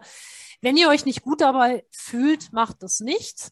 Ja, dann sagt, okay, äh, auf gar keinen Fall auch nur eine getrocknete Brennnessel in mein Pferd, aber man muss sagen, man muss es wirklich ein bisschen ähm, in der Relation sehen. Das ist ja sehr oft bei solchen Sachen. Ich erinnere vor ein paar Jahren, als es hieß, Kinder dürfen keine Zimtsterne essen, weil Zimt krebsauslösend ist und ähm, äh, sonst noch irgendwie was Schlimmes mit den Kindern macht und dann man mal hochgerechnet hat, dass so ein Kind dann irgendwie, keine Ahnung, äh, sechseinhalb Kilo Zimtsterne essen müsste, damit die Leber irgendwie was damit zu tun hat, wenn man sagt, das ist einfach, ne, da ist die Relation nicht mehr gegeben. Was schon stimmt, ähm, ist ein bisschen, womit sind die Weiden gedüngt? Das ist eigentlich viel, viel relevanter als die Brennnessel in der Stoffwechselmischung, muss man sagen, weil ähm, wir dadurch eben, ja, wenn wir jetzt zum Beispiel diese so, sogenannten Gärsubstrate, ja, also so Sachen wie eben ähm, ja, Dung, der aufgebracht wird oder anderes Schafsdung oder Pferdemist oder so, es so ist, dass wir eben ähm, dann tatsächlich nach den Unter oder laut Prüfungsergebnissen Untersuchungsberichten, da wird Franzi gleich noch vielleicht was zu sagen, ist, eben viele Stoffe aufgenommen werden und Gras und Heu dann durchaus sehr chromhaltig wird und auch ähm, Schwermetalle natürlich auch, aber chromhaltig. Und da kann man tatsächlich sagen, kann einen aber auch nur eine Bodenanalyse retten oder eine Heuanalyse. Bodenanalyse müssen ja die Landwirte eigentlich auch machen regelmäßig, wo dann eben die Spitzen eigentlich auch raus sollen.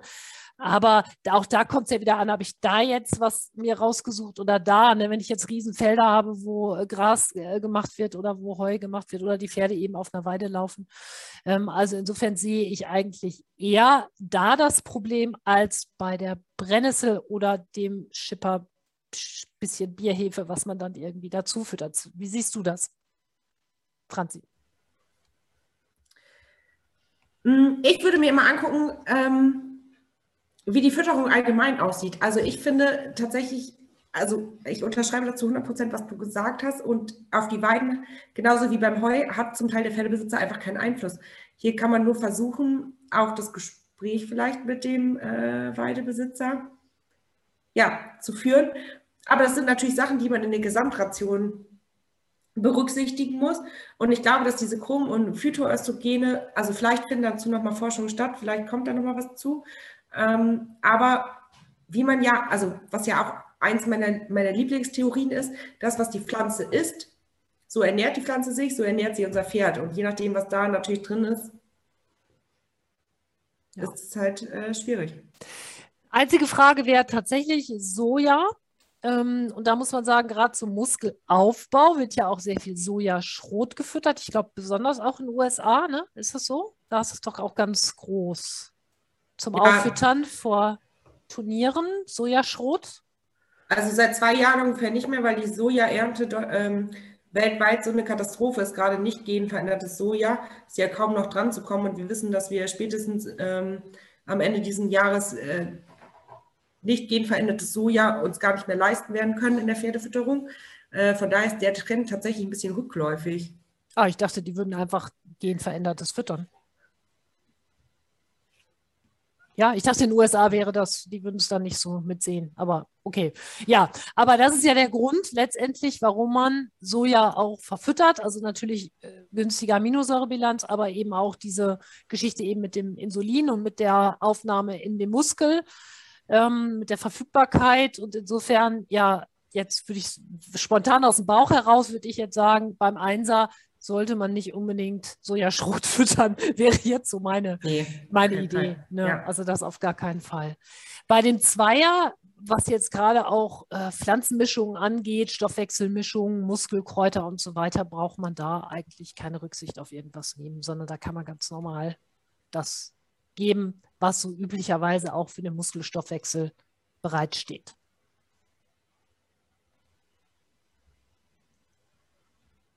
Ja, jetzt habe ich mal ein paar Pflanzen, ähm, die, ja, insgesamt, man könnte diese Liste jetzt noch fortführen. Ich würde mir erlauben, da sozusagen auch die Brennnessel mit dazu zu nehmen, aber insgesamt Pflanzen, die sich jetzt positiv auch auf den Pferdekörper auswirken. Natürlich nicht nur bei den PSSM, sondern eben so auch die Stoffwechsel unterstützen, beziehungsweise die Hagebutte.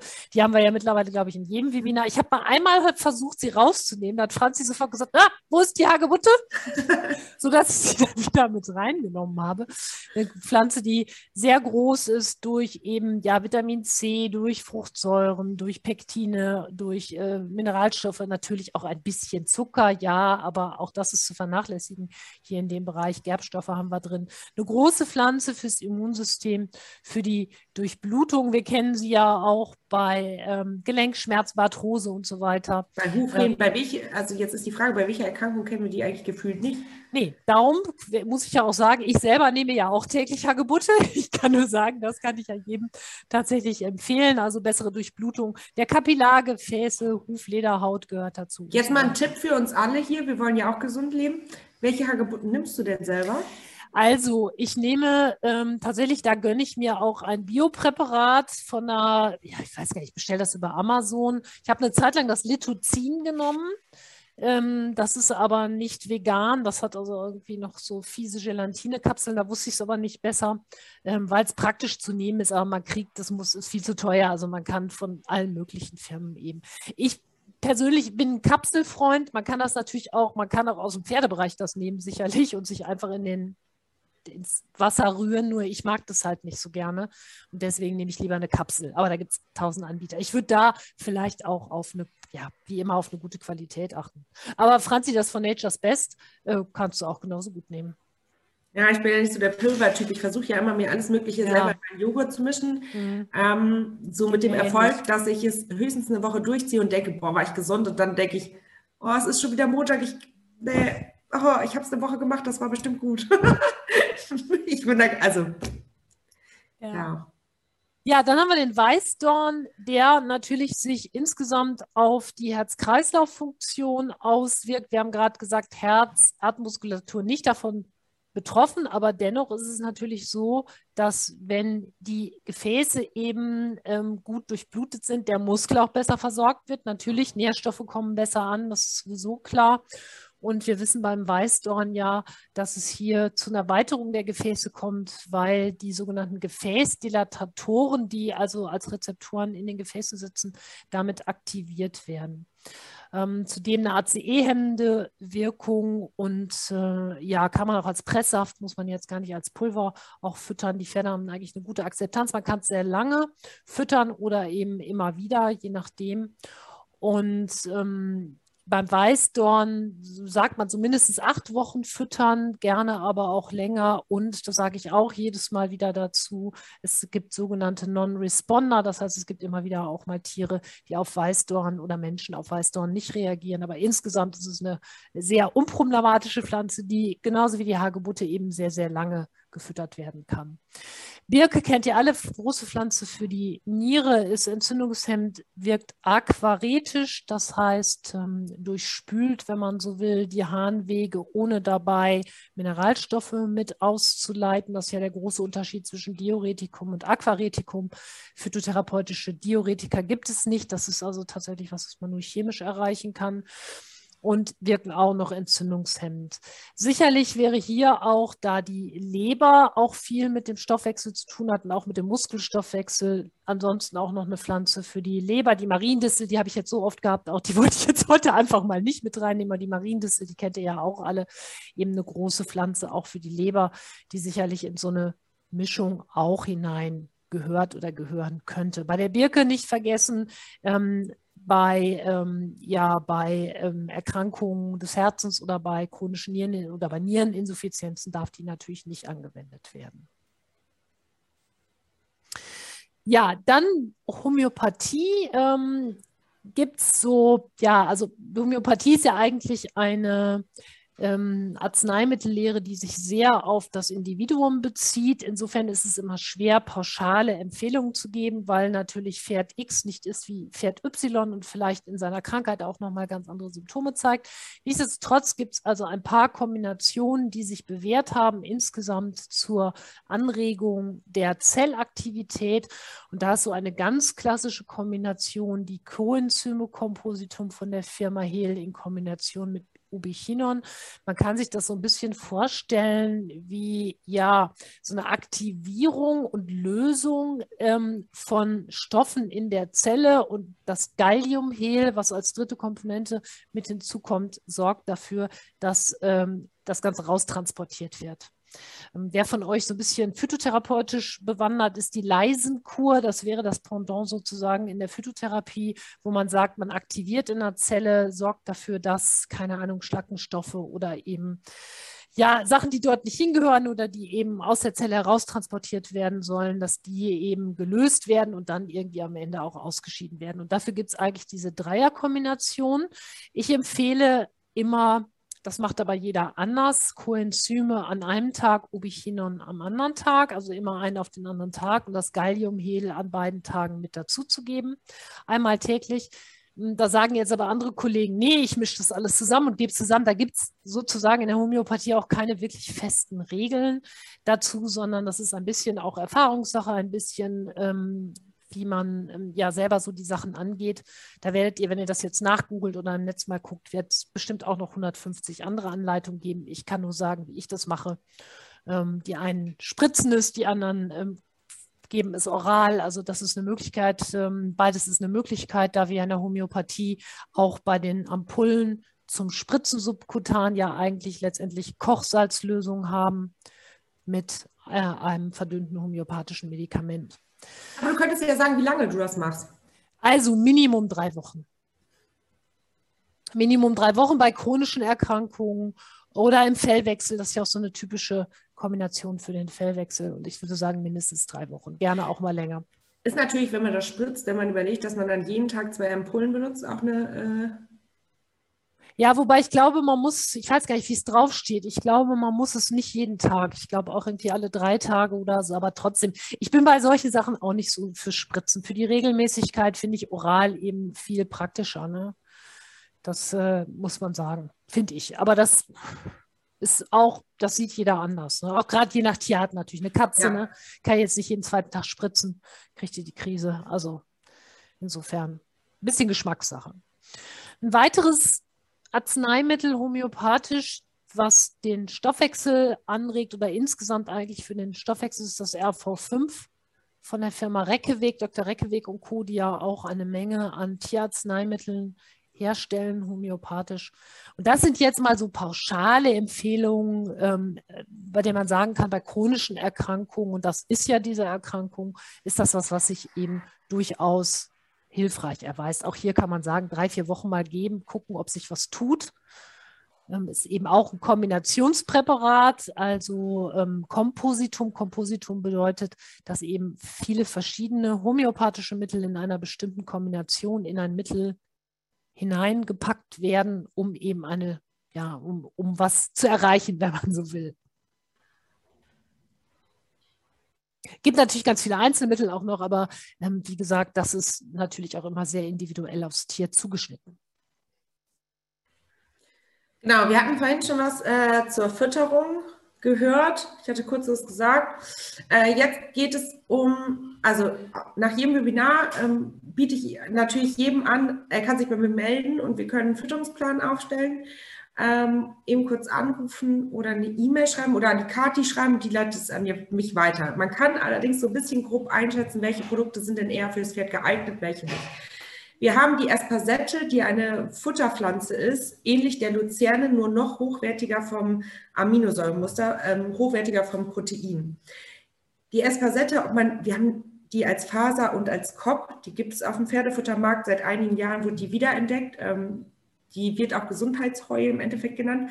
Also es zählt zum Raufutter. Man kann einen Teil des Raufutters zum Beispiel durch die Espasette ersetzen oder packt die Espasette on top drauf und hat eine bessere Aminosäurenzusammensetzung als, ähm, als wenn man das Heu nur füttert.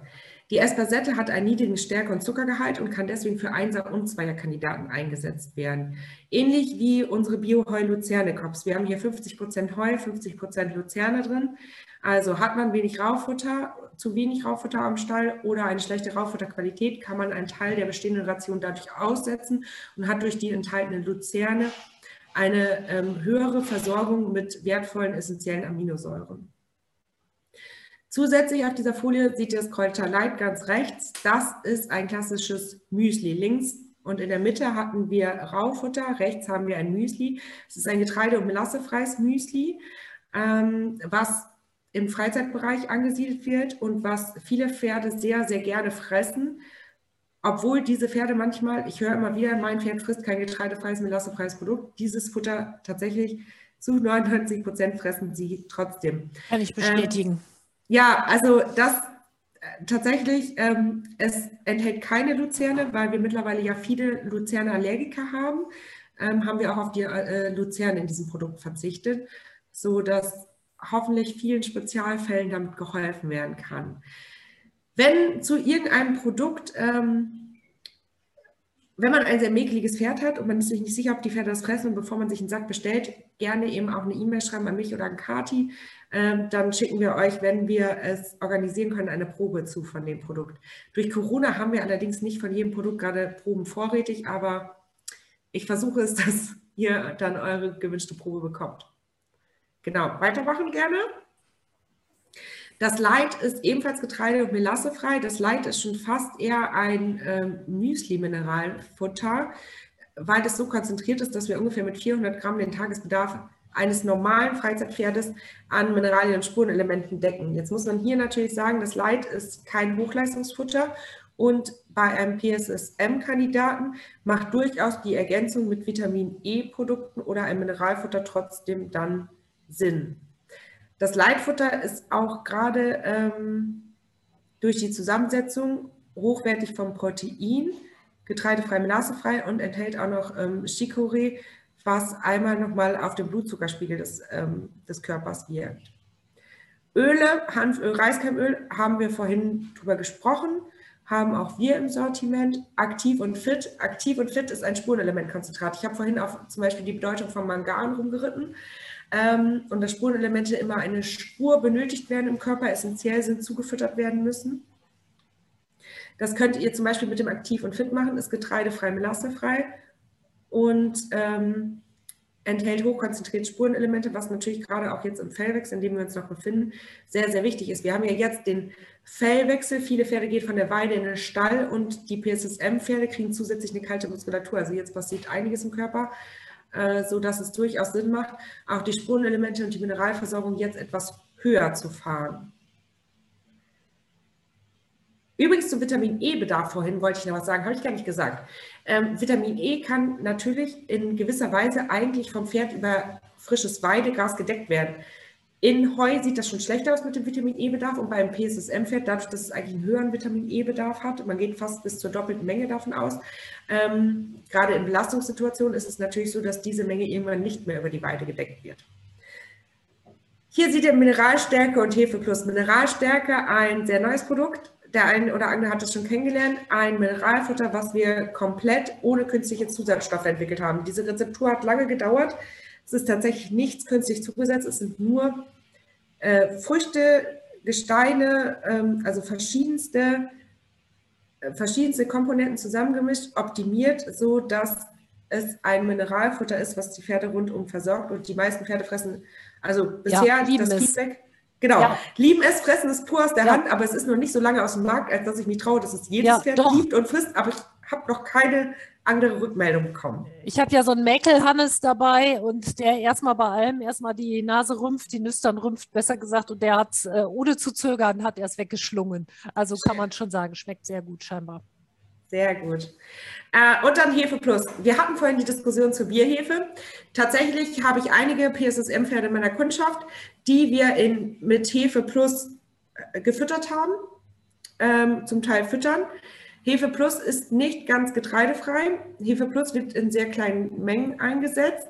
Ich würde es eher beim PSSM 2 Pferd einsetzen als beim 1er, aber beim PSSM 2 Pferd liefert es unheimlich hochkonzentriert sehr hochwertige Aminosäuren, gibt den äh, Pferden Kraft, Energie, die bauen die Körpermasse auf und viele PSSM-Pferde haben zusätzlich ja auch noch andere Baustellen, die einfach durch ein schwieriges Training oder immer wieder Stehphasen, je nachdem, wo die Punkte aufgetreten sind, vielleicht auch mal die Verdauung durcheinander gegangen ist.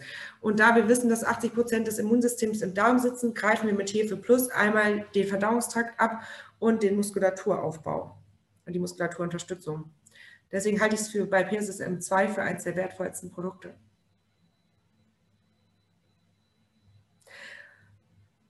Und jetzt können wir wieder spoilern, Britt. Wir bieten eine Beratung zum Ernährungsberater eine Beraterin für, für, Pferde. Ja, ich kriege das, also das wird jedes Webinar schlechter, wie ich es vorstelle. Aber wenigstens habe ich es jetzt geschafft, es nicht mehr, wir haben was genannt, Pferdefütterer zu nennen. Pferdefütterer war auch gut, unser äh, Arbeitstitel. Äh, genau, ab Februar 22 geht's los. Ihr könnt euch schon anmelden. Wir haben ähm, irgendwann im November auch einen Infoabend Kathi, Hilfe, wann ist der Infoabend? Steht der hier? Äh, am 24. November. ah ja, am 24. November haben wir einen Infoabend für euch. Ähm, genau, Britt und ich bieten diese Ausbildung an, aufgrund von, dass wir so viele Nachfragen hatten und uns macht das natürlich auch Spaß. Ähm, das wird unsere erste Klasse in dieser Ausbildung. Äh, wir sind natürlich beide schon Dozenten, aber hier gehen wir nochmal tiefer in die Materie ein. Vorwissen, also es ist gut, wenn man sich schon mal mit der Pferdefütterung auseinandergesetzt hat. Allerdings versuchen wir auch jeden da abzuholen, wo er ist. Ja, machen nochmal ganz von vorne auch, was pass passiert in welchem Verdauungsabschnitt beim Pferd, was sind Besonderheiten. Die Kräuterfütterung wird nochmal beleuchtet, auch die verschiedenen Stoffgruppen in der Kräuterfütterung, die zur Verfügung stehen, solche Sachen. Wie liest man Deklarationen richtig auf dem Pferdefutter oder auf Leckerchen oder auf irgendwelchen anderen Produkten? Also nochmal so von der Pike auf, sodass ihr ähm, entweder für eure eigenen Pferde das etwas besser einschätzen könnt oder tatsächlich dann eben beim Kunden auch so eine Beratung durchführen könnt. Und natürlich dann auch nochmal spezielle Ernährung in speziellen Krankheitsgeschichten. Ähm, ne? Also Magenpferde, ähm, ja, der ganze Arthrose, was kann ich zufüttern, was kann ich tun. Genau, die nächste Sache, die allerdings ansteht, ist die Webinarwoche, die wir anbieten vom 25. bis 30. Oktober Krebs beim Tier naturheilkundlich begleiten. Das wird auch so eine bunte Mischung sein von erstmal zu erklären, überhaupt was ist Krebs, wie entsteht das, welche Entstehungswege gibt es und dann die verschiedenen ja, Begleitungsmöglichkeiten, ob phytotherapeutisch, homöopathisch, ähm, Bachblüten und so weiter. Also ich glaube, das wird eine ganz spannende Sache. Da freue ich mich ja persönlich auch immer sehr drauf auf unsere Webinarwochen. Das wird gut. Ja, und dann Info am Bachblütenberater für Tiere. und ähm, auch noch eine weitere Veranstaltung, das Novafon in der Tiergesundheit. Das kann ich auch ähm, sehr stark empfehlen. Ähm, ich arbeite selber mit dem Novafon, hm, von wegen Muskulatur jetzt auch. Also das ist, finde ich, ein super Gerät. Genau, bei uns, bei Nature's Best, ist auch einiges noch los, äh, auch was hier mit den Webinaren zu tun hat. Nächste Woche Dienstag sehen wir uns zum Webinar rund um Bänder und Sehnen beim Pferd. Äh, Gesundheit, Fütterung, Unterstützung, Haltung, wie passiert eigentlich was. Dann haben wir wie jeden 15. des Monats eine neue Podcast-Folge für euch und Dienstag, den 16. November, mache ich auch mit der Brit zusammen chronische Atemwegserkrankungen beim Pferd ein Webinar dazu. Ganz wichtig, chronische Atemwegserkrankungen. Ihr findet in den Aufzeichnungen unserer Webinare, wir hatten letztes Jahr, glaube ich, war es. Da war es akut. Mhm. Genau, da hatten wir einmal den akuten Husten beleuchtet. Also alle, die sich da nochmal äh, die Unterscheidung ansehen wollen oder beziehungsweise jetzt gerade akuten Husten hoffentlich nicht im Stall haben, aber sich da informieren wollen, ähm, könnt ihr euch die An Aufzeichnung anschauen. Dienstag, 16. November, gehen wir auf die chronischen Atemwegserkrankungen ein. Genau, wenn ihr noch Fragen habt, ja, eine ganze Menge. Wir haben noch einen Rabattcode mitgebracht. Also wer auf die Seite www.reifeisenmarkt.de geht, äh, der Rabattcode zählt ab heute bis zum 19.10. Ab einem Einkaufswert von 20 Euro auf Nature's Best äh, Produkte bekommt ihr 15 Euro Rabatt. Gebt einfach PSSM, alles groß geschrieben, 21 ein und schon ähm, wird es am Ende der Bestellung abgezogen. Sollen wir mit den Fragen starten? Mhm. Ja. Okay, also die, ich hoffe, ich habe keine Frage vergessen. Wenn doch, dann äh, postet sie bitte nochmal eben schnell im Chat. Die erste Frage ist von Elisa. Das Fruktanlösen im Heu gilt für Typ 1 oder auch für Typ 2? Typ 1. Okay, das war kurz und knapp. Dann die nächste Frage von Judith, äh, beziehungsweise ein Hinweis von Judith. Zuckerreiches Heu lässt sich mit qualitativ hochwertigem Stroh, in Klammern Weizen- oder Haferstroh, gut strecken. Stimmt, aber auch nur bis zu gewissen Menge, weil sonst ähm, haben wir natürlich die Gefahr von Verstopfung. Gerade Pferde, die sich eventuell wenig bewegen äh, oder so Dauerfresser sind. Aber guter Hinweis, kann man gut strecken, muss man nur auf die Menge aufpassen. Dann von Elisa noch eine Frage. Gibt es eine genaue Futterempfehlung für ein zu dünnes Typ 2 Pferd? Ja, würde also meine Futterempfehlung wäre tatsächlich eine Kombination äh, aus hochwertigem Heu. Ähm, das Pferd kann ja durchaus vielleicht auch auf die Wiese. Und dann würde ich entweder die Espasette oder Hefe Plus nehmen. Und dann Müsli oder Kraftfutter müsste man einmal schauen, wie viel es überhaupt braucht, ob es überhaupt was braucht ähm, und wie klar der im Kopf ist, ob man dann ein Reiskeimöl einsetzt. Wenn das Pferd an sich schon sehr pieksig ist, würde ich, oder sehr schnell Gespenster sieht, sehr schnell überdreht, würde ich mit dem Hanföl arbeiten. Okay, nächste Frage von Jessica. Mein zwölfjähriger Paint Horse Wallach hat zum PSSM1 auch noch Kotwasser. Gibt es da zusätzlich zur PSSM-Fütterung noch Empfehlungen? Ja, ähm, Espasette. Espasette, habe ich gar nicht erzählt, enthält Gerbstoffe. Und die Espasette wirkt rückresorbierend ähm, auf die Darmschleimhaut. Also wenn da freies Wasser ist, wird es über die Darmschleimhaut besser rückresorbiert. Deswegen kann tatsächlich P ähm, ein PSSM-1-Pferd sehr gut mit der Espasette gefüttert werden, um Kotwasser in den Griff zu bekommen ähm, und Aminosäuren ohne große Getreide äh, oder Melasse-Substitution zu be bekommen. Also wenig Stärke, wenig Zucker, hochwertige Aminosäuren plus au positive Auswirkungen auf die Darmgesundheit. Ansonsten Bitterkräuter auch noch eine Idee, wenn man Einfluss drauf haben will. Ich glaube, da muss man ein bisschen rumprobieren. Ne? Das, ja, Kotwasser ist ja auch immer nicht Kotwasser. Dann ne? kommt ja immer die eben. Frage, was für was für eine Ursache. Also das ist ja das schwierigste Symptom, was man eigentlich haben kann. Mhm. Ich habe ja die, das muss ich mal einmal kurz einfließen lassen, weil ich es wirklich interessant finde. Ich habe ähm, einen Tinker, der ähm, seit ewigen Zeiten jetzt gewässertes Heu bekommen hat und immer wieder Probleme mit, ähm, ja, nicht nur Kotwasser, sondern zum Teil eben schon Durchfall hatte und ich auch alles Mögliche gemacht habe und jetzt gerade umgezogen ist in einen Offenstall, in dem es im Moment nur trockenes Heu gibt, was seiner Atmung zwar nicht gut tut, aber schlagartig das Kotwasser weg war. Ne? Also auch nochmal diese, das ist ja auch eine äh, ganz interessante ähm, Erkenntnis, ne, nochmal. Übrigens, dafür, ach, Britt, wollte ich dir noch erzählt haben. Ich habe letzte Woche Frau Professor Dr. Zeiner getroffen und mich mhm. kurz mit der unterhalten. Äh, der ein oder andere kennt sie. Wenn jemand Experte und unheimlich interessante Forschungsarbeit zum Thema Pferd macht, ist sicherlich sie und ihr Team das in Leipzig.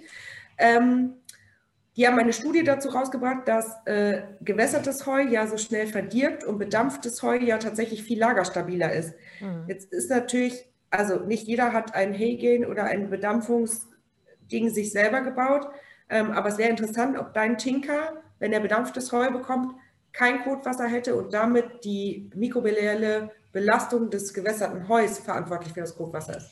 Hm. Das wollte ich dir noch sagen. Ja, wobei ich tatsächlich das auch hatte. Also das hat ja nicht immer lange gelegen. Ne? Also ich sage mal Viertelstunde gewässert und dann gefressen.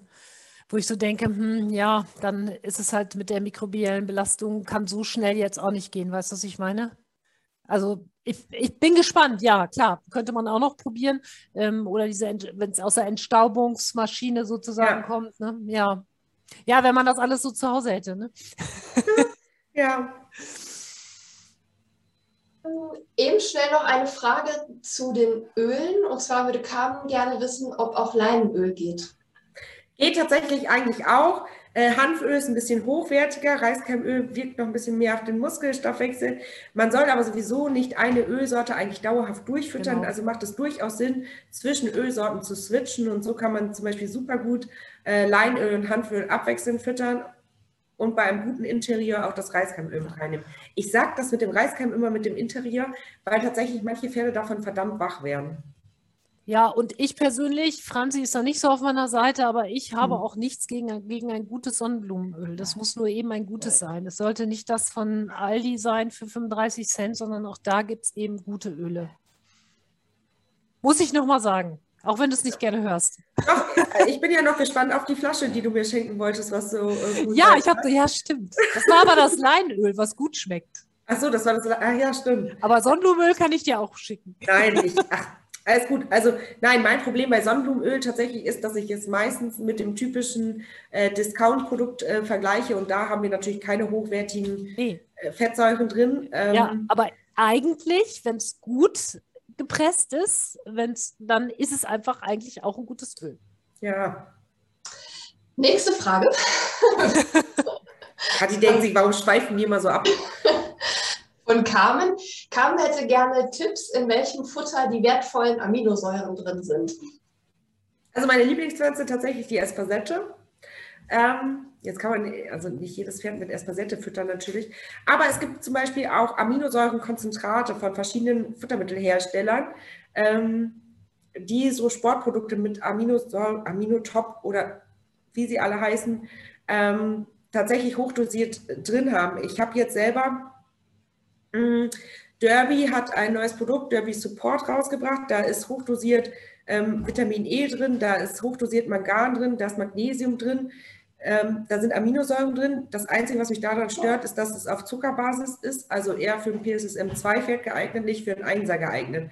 Da muss man natürlich ein bisschen gucken, was ist wo drin. Irgend, aber irgendein Trägerstoff braucht ein Produkt ja immer, damit es überhaupt gefressen wird. Wenn man jetzt einfach Wasser nehmen würde und da Aminosäuren reintun würde und Mangan und so, würden die Pferde es wahrscheinlich nicht fressen. Also man muss mal gucken, wie viel von diesem Produkt füttert man eigentlich.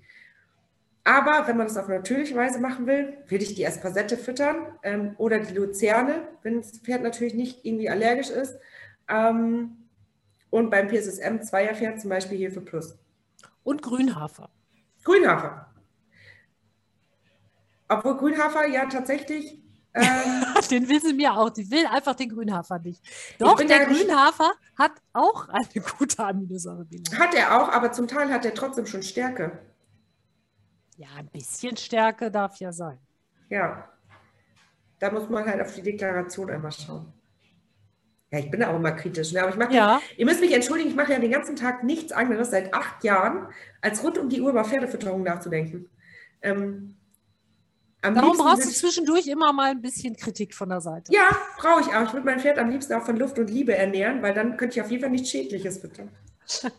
So, dann denk doch mal über das Pferd von Ramona nach. Ramona schreibt, mein fünfjähriger, fünfjähriger Norika wurde PSSM 1 getestet, Genotyp NPSSM, Erbgang autosomal dominant. Keiner konnte mir sagen, was ich genau machen soll.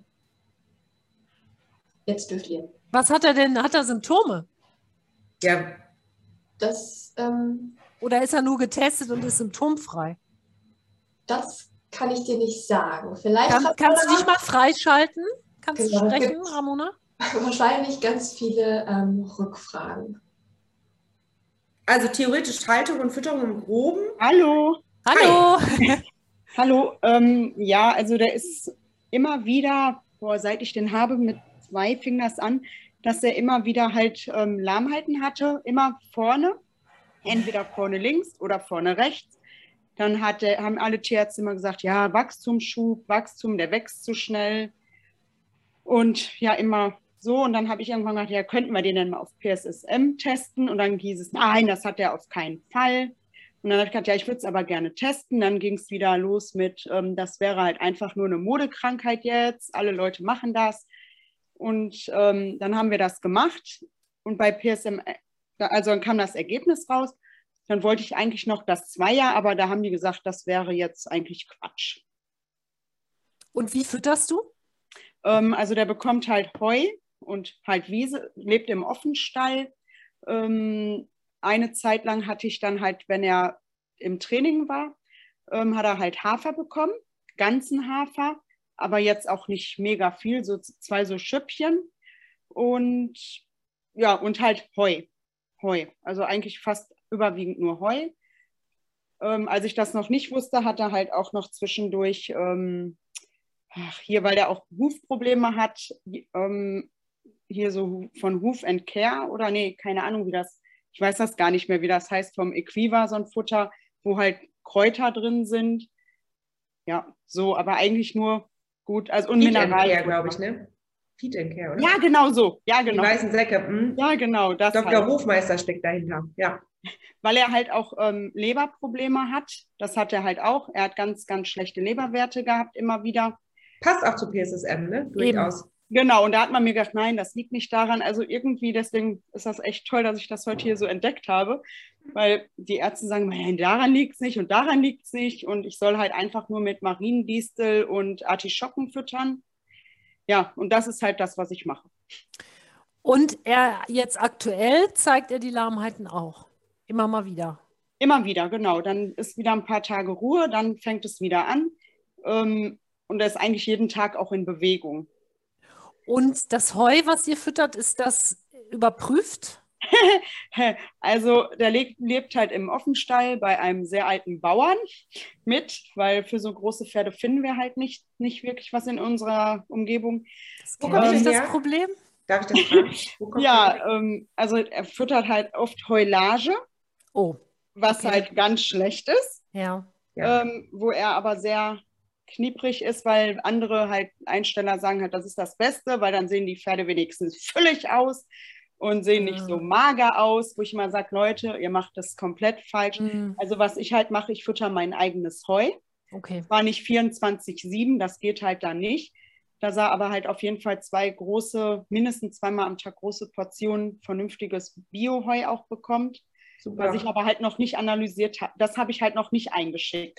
Ja, und da möchte ich einmal, also ich bin ja selber ähm, hm, biologisch angehaucht Ja, und unterstütze das auch sehr, aber auch hier Bio ist nicht gleich gut, ne? Also Mhm. auch hier kann natürlich Abweichung kommen, wenn die Pferde, äh, wenn die Pferde, hm, wenn die Weiden Nährstoffmangel haben oder ähm, Stress bekommen, ne? okay. Das hat Bio hat mit dem Fruktangehalt nichts zu tun. Das ist Genau, also nicht mit der Zusammensetzung, auch nicht mit der. Schadstoffbelastung. Ähm, wir hatten eine interessante Sache jetzt auch gerade im Freundeskreis, wo äh, Heu für den Offenstall angeschafft wurde. Die hatten eine Analyse gemacht, jetzt nicht nur was Fruktan angeht, sondern auch was äh, Schimmelpilze angeht. Und interessanterweise war das ganze Bioheu total schimmelpilzbelastet. Ne? Also auch Teil, das heißt nichts, nicht unbedingt. Ne? Mhm. Leider. und das Schlimme ist ja, dass man es selber gar nicht riecht. Nee. Nein, also ich kenne viele Leute, die behaupten, sie riechen Schimmel.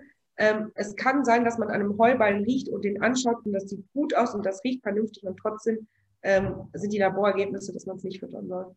Das hatte ich jetzt auch schon ein paar Mal in der Kundschaft. Also äh, sehr überraschend. Also ich würde das Heu analysieren lassen. Ich finde das sehr gut, dass du dir diese Mühe machst, dass du zweimal am Tag deinen Heu fütterst, zusätzlich zur Heilage, damit entlastest du ihn sicherlich. Ähm, ich hätte noch eine gute Stoffwechselmischung für dich, die er auch haben dürfte. Da würde ich dir eine E-Mail schicken, wenn das oh, okay das ist, dass du dich eben im Büro meldest und dann gebe ich da Rückmeldung über eine ganz gelungene Kombination. Mhm. Oh, super, danke schön. Und ich würde auf den Hafer verzichten beim Pilzes M1-Typ.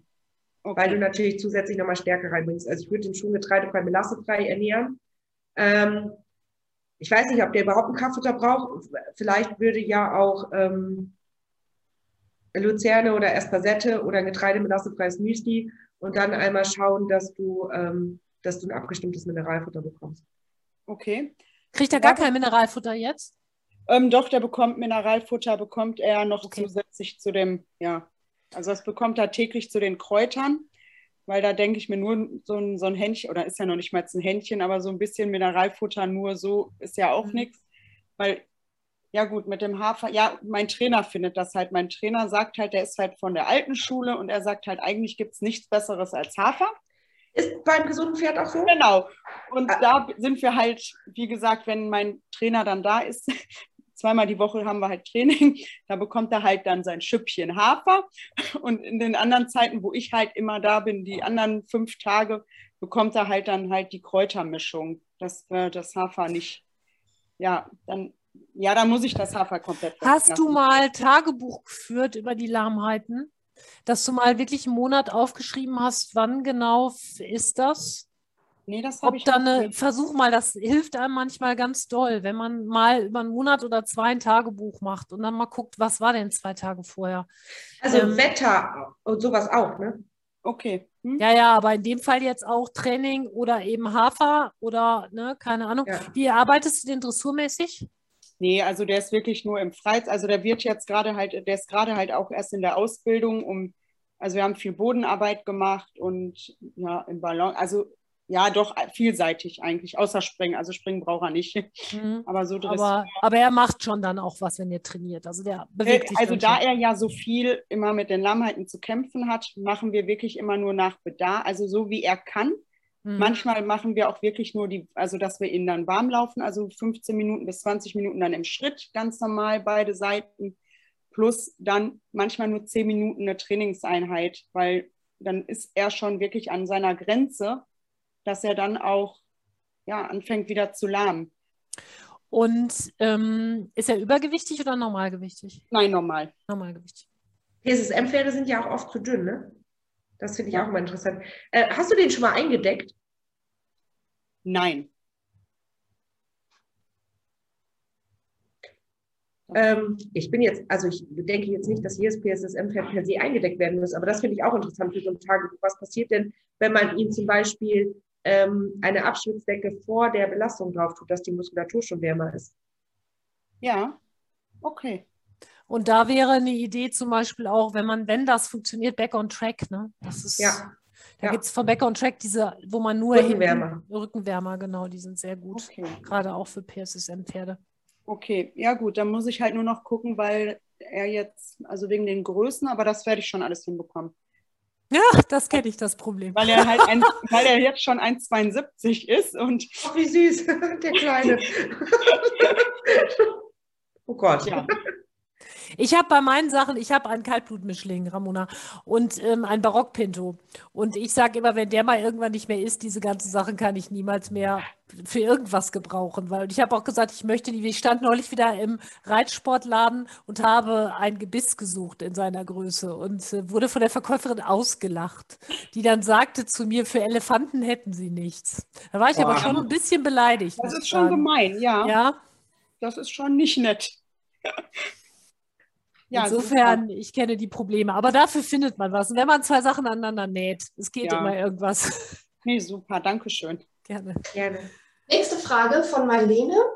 Bei einem PSSM-2-Pferd, wie hoch ist der Mangan- und Vitamin E-Bedarf pro Tag? Ach, Mangan schwierig, da er ja einfach noch nicht richtig erforscht ist. Wir haben ja die neue GFE-Broschüre 2000, oh Gott, 14 mit den neuen Empfehlungen rausbekommen. Ähm, da ist es aber auch so, dass man immer geguckt hat, ja, wobei treten keine Mängel auf und dann hat man Sicherheitszuschlag gemacht. So läuft tatsächlich alles bei Spurenelementen und so, wo man kein, keine wirklich Forschungsarbeiten zu hat. Ähm, deswegen kann ich das gerade beim PSSM-Pferd, also es gibt keinen Richtwert dazu. Ich sage immer, das ist ein bisschen ausprobieren. Wenn man weiß, ein Pferd ist ein, sicherlich ein PSSM, Pferd würde ich eine Blutuntersuchung machen und wenn der Wert deutlich unter 1,3 liegt, würde ich ähm, Mangan substituieren. Bei Vitamin E, da hatte ich den normalen Bedarf ja vorhin gesagt, mh, der ungefähr bei 100 liegt äh, pro 100 Kilo Lebensmasse und den kann man bei PSSM-Pferd nahezu zum Teil verdoppeln. Man muss natürlich überlegen, wenn das Pferd auf der Weide steht, dass es über die Weide per se schon ziemlich viel Vitamin E aufnimmt. Also immer die Gesamtration anschauen. Also auch Vitamin E natürlich nicht überdosieren, ne? Ähm, alles immer mit Augenmaß füttern. Aber es gibt leider nicht, also bei PSSM, es gibt leider keine Forschungsarbeiten dazu, ähm, wie der Bedarf steigt. Soweit ist man noch nicht. In zehn Jahren. Ja.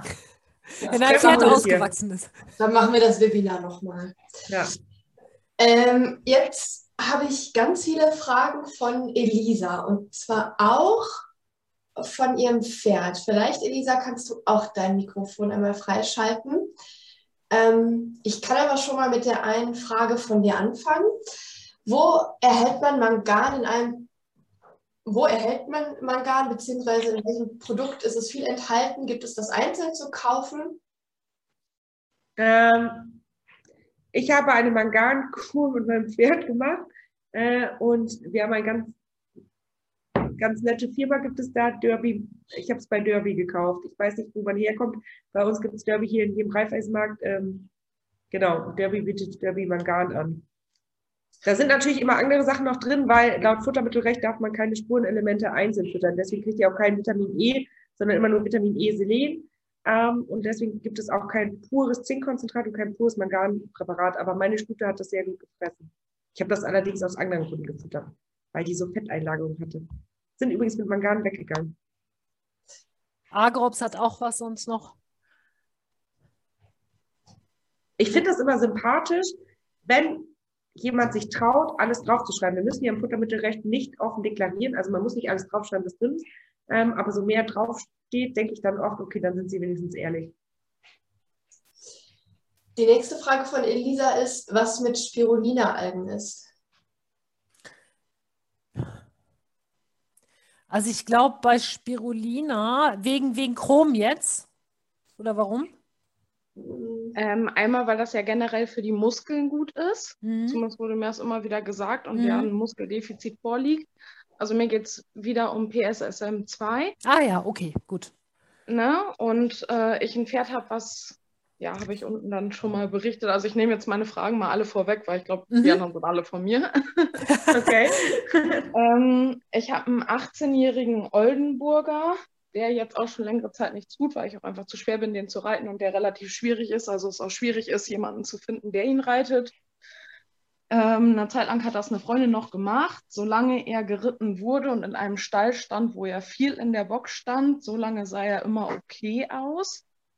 Ähm, früher kamen die Pferde dort wenig auf Wiese. Das war auch der Grund, warum ich ihn da quasi wieder hingestellt habe, weil ich selber im Offenstall habe noch vier andere Pferde stehen. Ja, alle problemlos und er kommt da halt überhaupt nicht klar.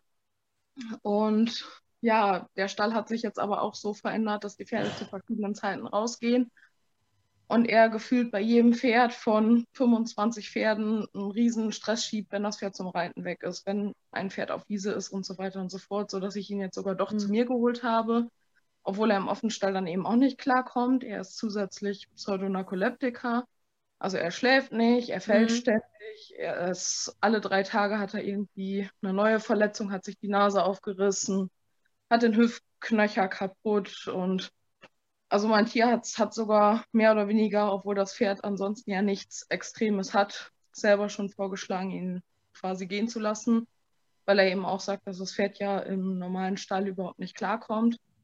Ich versuche gerade halt die Bedingungen möglichst stressfrei für ihn irgendwie anzupassen, was halt auch nicht einfach ist, weil ja, ne, man darf ja auch nicht alles bauen und so weiter und so fort. Mhm. Und mein Hauptproblem ist aber aktuell, um einfach auch Zeit zu gewinnen, dass er so extrem und enorm abbaut. Ich ihn selber nicht bewegen kann, weil ich ja, wie gesagt, zu schwer bin und auch die Begebenheiten so mit Longieren und so weiter eher schwierig sind. Wie ich da jetzt eigentlich noch irgendwie erstmal was drauf kriege, weil er kriegt schon unheimlich viel. Ähm, auf der Wiese ist wenig drauf, was halt für die anderen auch gut ist. Da habe ich nämlich auch einen Kaltblut und einen Chatty mitlaufen. Für ihn natürlich jetzt nicht ganz ideal, denke ich mal. Kurzes Gras ist oft viel energiereicher und zuckerreicher als langes Gras. Ne? Ab Bierflaschenhöhe ist es eigentlich erst äh, zuckerreduziertes Gras. Das ist leider oft genau andersrum, als man so denkt. Ja, aber ich habe Lehmboden komplett. Und deswegen sowieso eher so, ja, spärliches Gras. Und du fütterst ansonsten Heu viel, denke ich, ne? ähm, ne? Also ich habe normalerweise 24-7 Heu gehabt, bin jetzt wegen ihm umgestiegen auf Heulage, weil er das an der Reithalle auch hatte. Ähm, weil, wie gesagt, also ich bin inzwischen echt an einem Punkt, ich bin total verzweifelt, da irgendwie noch was drauf zu kriegen. Ähm, ja, der kriegt im Moment zwei Liter Hafer, äh, Höveler, Puritan Gastro, weil ich auch ein bisschen mit Magen und so weiter, so Leinsamen koche ich zusätzlich noch für ihn auf. Äh, dann bekommt er Lexa Aminomineral aktuell. Ja, und eigentlich, ich teste eigentlich immer noch Bild, sage ich mal, durch die Gegend, weil ich einfach nicht weiß, wie ich da was draufkriegen soll. Wie schwer ist der? Was denkst du? Auf jeden Fall viel zu leicht. Also im Moment ist der Skelett mit, ja, mit Haut. Und ich denke, der ist 1,70 groß, ist ein Oldenburger von De Niro, so mittelsportlich, sage ich mal, gebaut. Nicht, nicht ganz hoch, modern, schlank. Hat noch ein bisschen Brustkorb nach unten, wenn man sich den von vorne anguckt, aber auch eher schmal. Also ich denke, 600 Kilo wäre so ein Idealgewicht ungefähr bei ihm, 600 bis 700. Und ich denke, dass er das nicht hat. Ich würde den Fokus nochmal gucken, was man an Raufutter nehmen kann, was schon mal proteinreicher ist. Ähm, der ist ein PSSM2-Kandidat. Ne? Dann wird er auf jeden Fall in der negativen Stickstoffbilanz sein durch den Stress. Dann, also Espasette, Luzerne, irgendwie so. Ähm, und die, hm. ja. Die Frage zu Spirulina, also ähm, Spirulina finde ich auf jeden Fall sinnvoll, das zu versuchen. Das wird ihn nicht komplett retten, ne? Aber mhm. Ähm, insgesamt ist es natürlich was, was man auf jeden Fall bei Stress auch, Muskel, da wirst du dich ja selber schon erkundigt haben. Bachblüten könnte man ja auch drüber nachdenken, ne? Ja. was man da noch machen kann. Und ähm, jetzt ist der Gedanke weg. Peinlich. CBD-Öl, ob das in Frage kommt? Ja, wenn der, ja, kann man versuchen. Ich bin mit dem CBD-Öl, langfristige Auswirkungen auf die Leber sind eben nicht, ähm, nicht wirklich abgescheckt. Ich bin da so ein bisschen, also CBD-Öl ist auch so ein Hype im Moment. Ja. Bin ich auch immer ein bisschen vorsichtig. Aber um ihn kurzfristig aus der Stresssituation ja. zu holen. Ne? Frage ist, Franzi, das ist ja was, was ein bisschen komplizierter ist, ob du, ähm, ob ihr beiden euch vielleicht nochmal außerhalb des Webinars kurz schließt und nochmal irgendwie einen Futterplan erstellt oder so. War jetzt gerade so meine Idee. Können wir auch gerne machen. Also ich würde auch Bachblüten und nochmal gucken, was man kräutermäßig für die Psyche machen kann. Ähm, mhm. Und ich habe ja die Pferde auch am Haus stehen. Ähm, vielleicht nochmal, können wir auch nochmal ein oder andere Sache zur Haltung zusammen überlegen. Ja. War jetzt so eine Idee. Ich wollte das jetzt nicht für die anderen wegnehmen, aber bei solchen Sachen ist es ja manchmal ein bisschen schwierig, auch spontan zu antworten, ne? wenn man noch nicht so alle Fakten weiß. Ich äh, glaube auch nicht, dass es viele Pferde gibt, die ähnlich sind wie er. Eben, das hört sich jetzt sehr, sehr, sehr speziell an. Genau, wahrscheinlich, wenn du eine Anamnesebogen äh, ausfüllen müsstest, wäre der sechs oder sieben Seiten lang, kann ich mir vorstellen. Ne? Mindestens, ja. Das hört sich nämlich schon so an. Genau. Es sei denn, Franzi, du hast jetzt die zündende Idee noch. Viele. ja, eben. Ja. Wurmmanagement und so weiter gehört dir ja. sicherlich, aber das wirst du wahrscheinlich auch alles schon abgeschickt haben. Ne? Ja, regelmäßig entwurmt wird er. Ähm, viermal im Jahr. Also Kotproben gemacht? Nee, ohne Kotprobe. Also sollte ich das dann auch nochmal machen. Blutuntersuchung ist übrigens unauffällig. Der Selenwert ja. und der Zinkwert sind ein bisschen zu niedrig. Hat es bei ihm aber auch schon mal andersrum. Da hat er damals das Derby Sport gekriegt, da war der äh, Selenwert zu hoch. Eosinophile waren in Ordnung? Hm, das letzte Mal tatsächlich leicht erhöht. Hm. Aber ja. auch eigentlich, sage ich mal, nicht, nicht katastrophal. Ja, okay. Äh, genau, ja. und was ich auch noch gefragt habe, was vielleicht auch noch für andere interessant ist, ist äh, Kurkuma beim Pferd. Ich kenn, kannte es jetzt hauptsächlich bei Menschen, habe vor kurzem festgestellt oder mitbekommen, dass man das auch Pferden füttern kann. Ja, kann man machen. Das Problem bei Kurkuma ist die Bioverfügbarkeit. Und zwar ist die leider nicht so hoch, wie sie immer wieder angepriesen wird. Du willst es für den Darm geben oder du willst es für die Leber geben? Einfach allgemein zum Entzündungshemmen.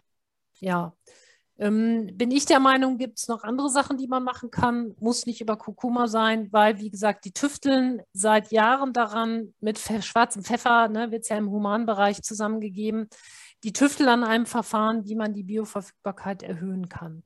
Also, mhm. das sozusagen, was man im Labor über Kurkuma sagt, ist leider nicht das, was es komplett entfaltet im Körper, sagen wir mal so. Ähm, ich habe aktuell eine Kundin, wo das Problem ist, die hat es jetzt etwas übertrieben mit dem Kurkuma und da hat das Pferd jetzt nach, ähm, ich glaube, nach drei Monaten Kurkuma-Gabe, äh, die Dosis wollte sie mir aber nicht verraten, hat das Pferd eben ähm, den Leberwert erhöht, ne? also die Leberwerte erhöht. Wo ich ganz klar sage, hat es abgesetzt und dann wurde es wieder besser. Ähm, das ist also auch, muss man gucken. Ne, zur mhm. Entzündungshemmung gibt es sicherlich auch noch in Anführungsstrichen einfachere Pflanzen. Ne? Sowas Einfaches im Grunde wie eine Hagebutte auch, ne, im Übrigen. Relativ simpel. Oder auch klassische Stoffwechselmischungen, ne, wo man so einige ähm, Geschichten auch drin hat. Also da ähm, könnte ich dir auch dann noch ähm, ein bisschen was zu sagen oder schreiben oder wie auch immer. Mhm, Dankeschön.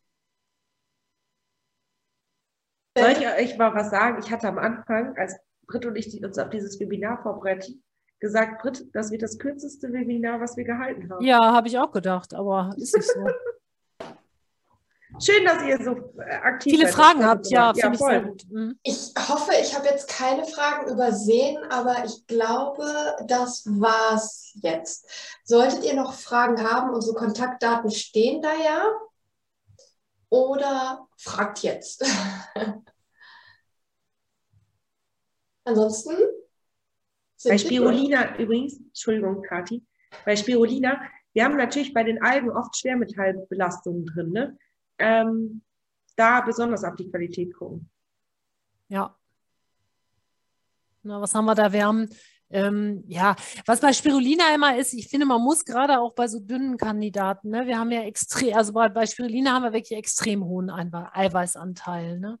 Und man muss natürlich, denke ich, auch bei den, bei den Zweierkandidaten irgendwann gucken, äh, dass man es nicht übertreibt trotzdem. Ne? Also, das meinte ich mit der Nierenbelastung. Ja, vorhin, ne? ne? Nierenbelastung beziehungsweise auch Leberbelastung natürlich ja. irgendwann auch. Ne? Also da muss man irgendwie ähm, nochmal der Sache auf den Grund gehen und nochmal ein bisschen äh, weiter vielleicht forschen tatsächlich. Ne? So. Ja. Nicht, dass man es dann in die andere Richtung übertreibt.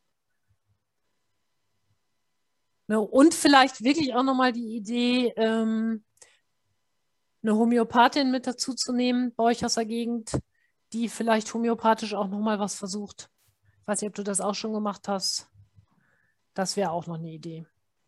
Aber das ist schwer, so außer Ferne pauschal. Da muss dann wirklich jemand kommen und eine Anamnese machen und eben. Das war auch bei dem Pferd davor mit den wechselnden Lahmheiten. Natürlich auch bei den so wechselnden klar. Lahmheiten ja. Äh, haben wir jetzt beraten, auch dass das Pferd diese Lahmheiten wirklich durch PSSM hat. Wenn das jetzt aber durch einen rollenden Halswirbel zum Beispiel ausgelöst ist, kann es auch mal sein, dass wechselnde ähm, Lahmheiten vorne sind. Ähm, dann hat es natürlich nichts mit diesem Fütterungskonzept. Kann auch Zufall sein, ne? Klar, die ja. eierlegende Wollmilchsau, das ist ja leider auch oft so. Gut, okay. Fragen mehr im Chat. Dann wünsche ich euch einen schönen Abend. Schön, dass ihr dabei wart. Und vielleicht sehen wir uns ja bei dem ein oder anderen Webinar nochmal wieder. Nächste Woche, Sehen und Bänder. Genau. Ja. Bis dann. Tschüss. Bis dann. Tschüss. Schönen. Abend euch.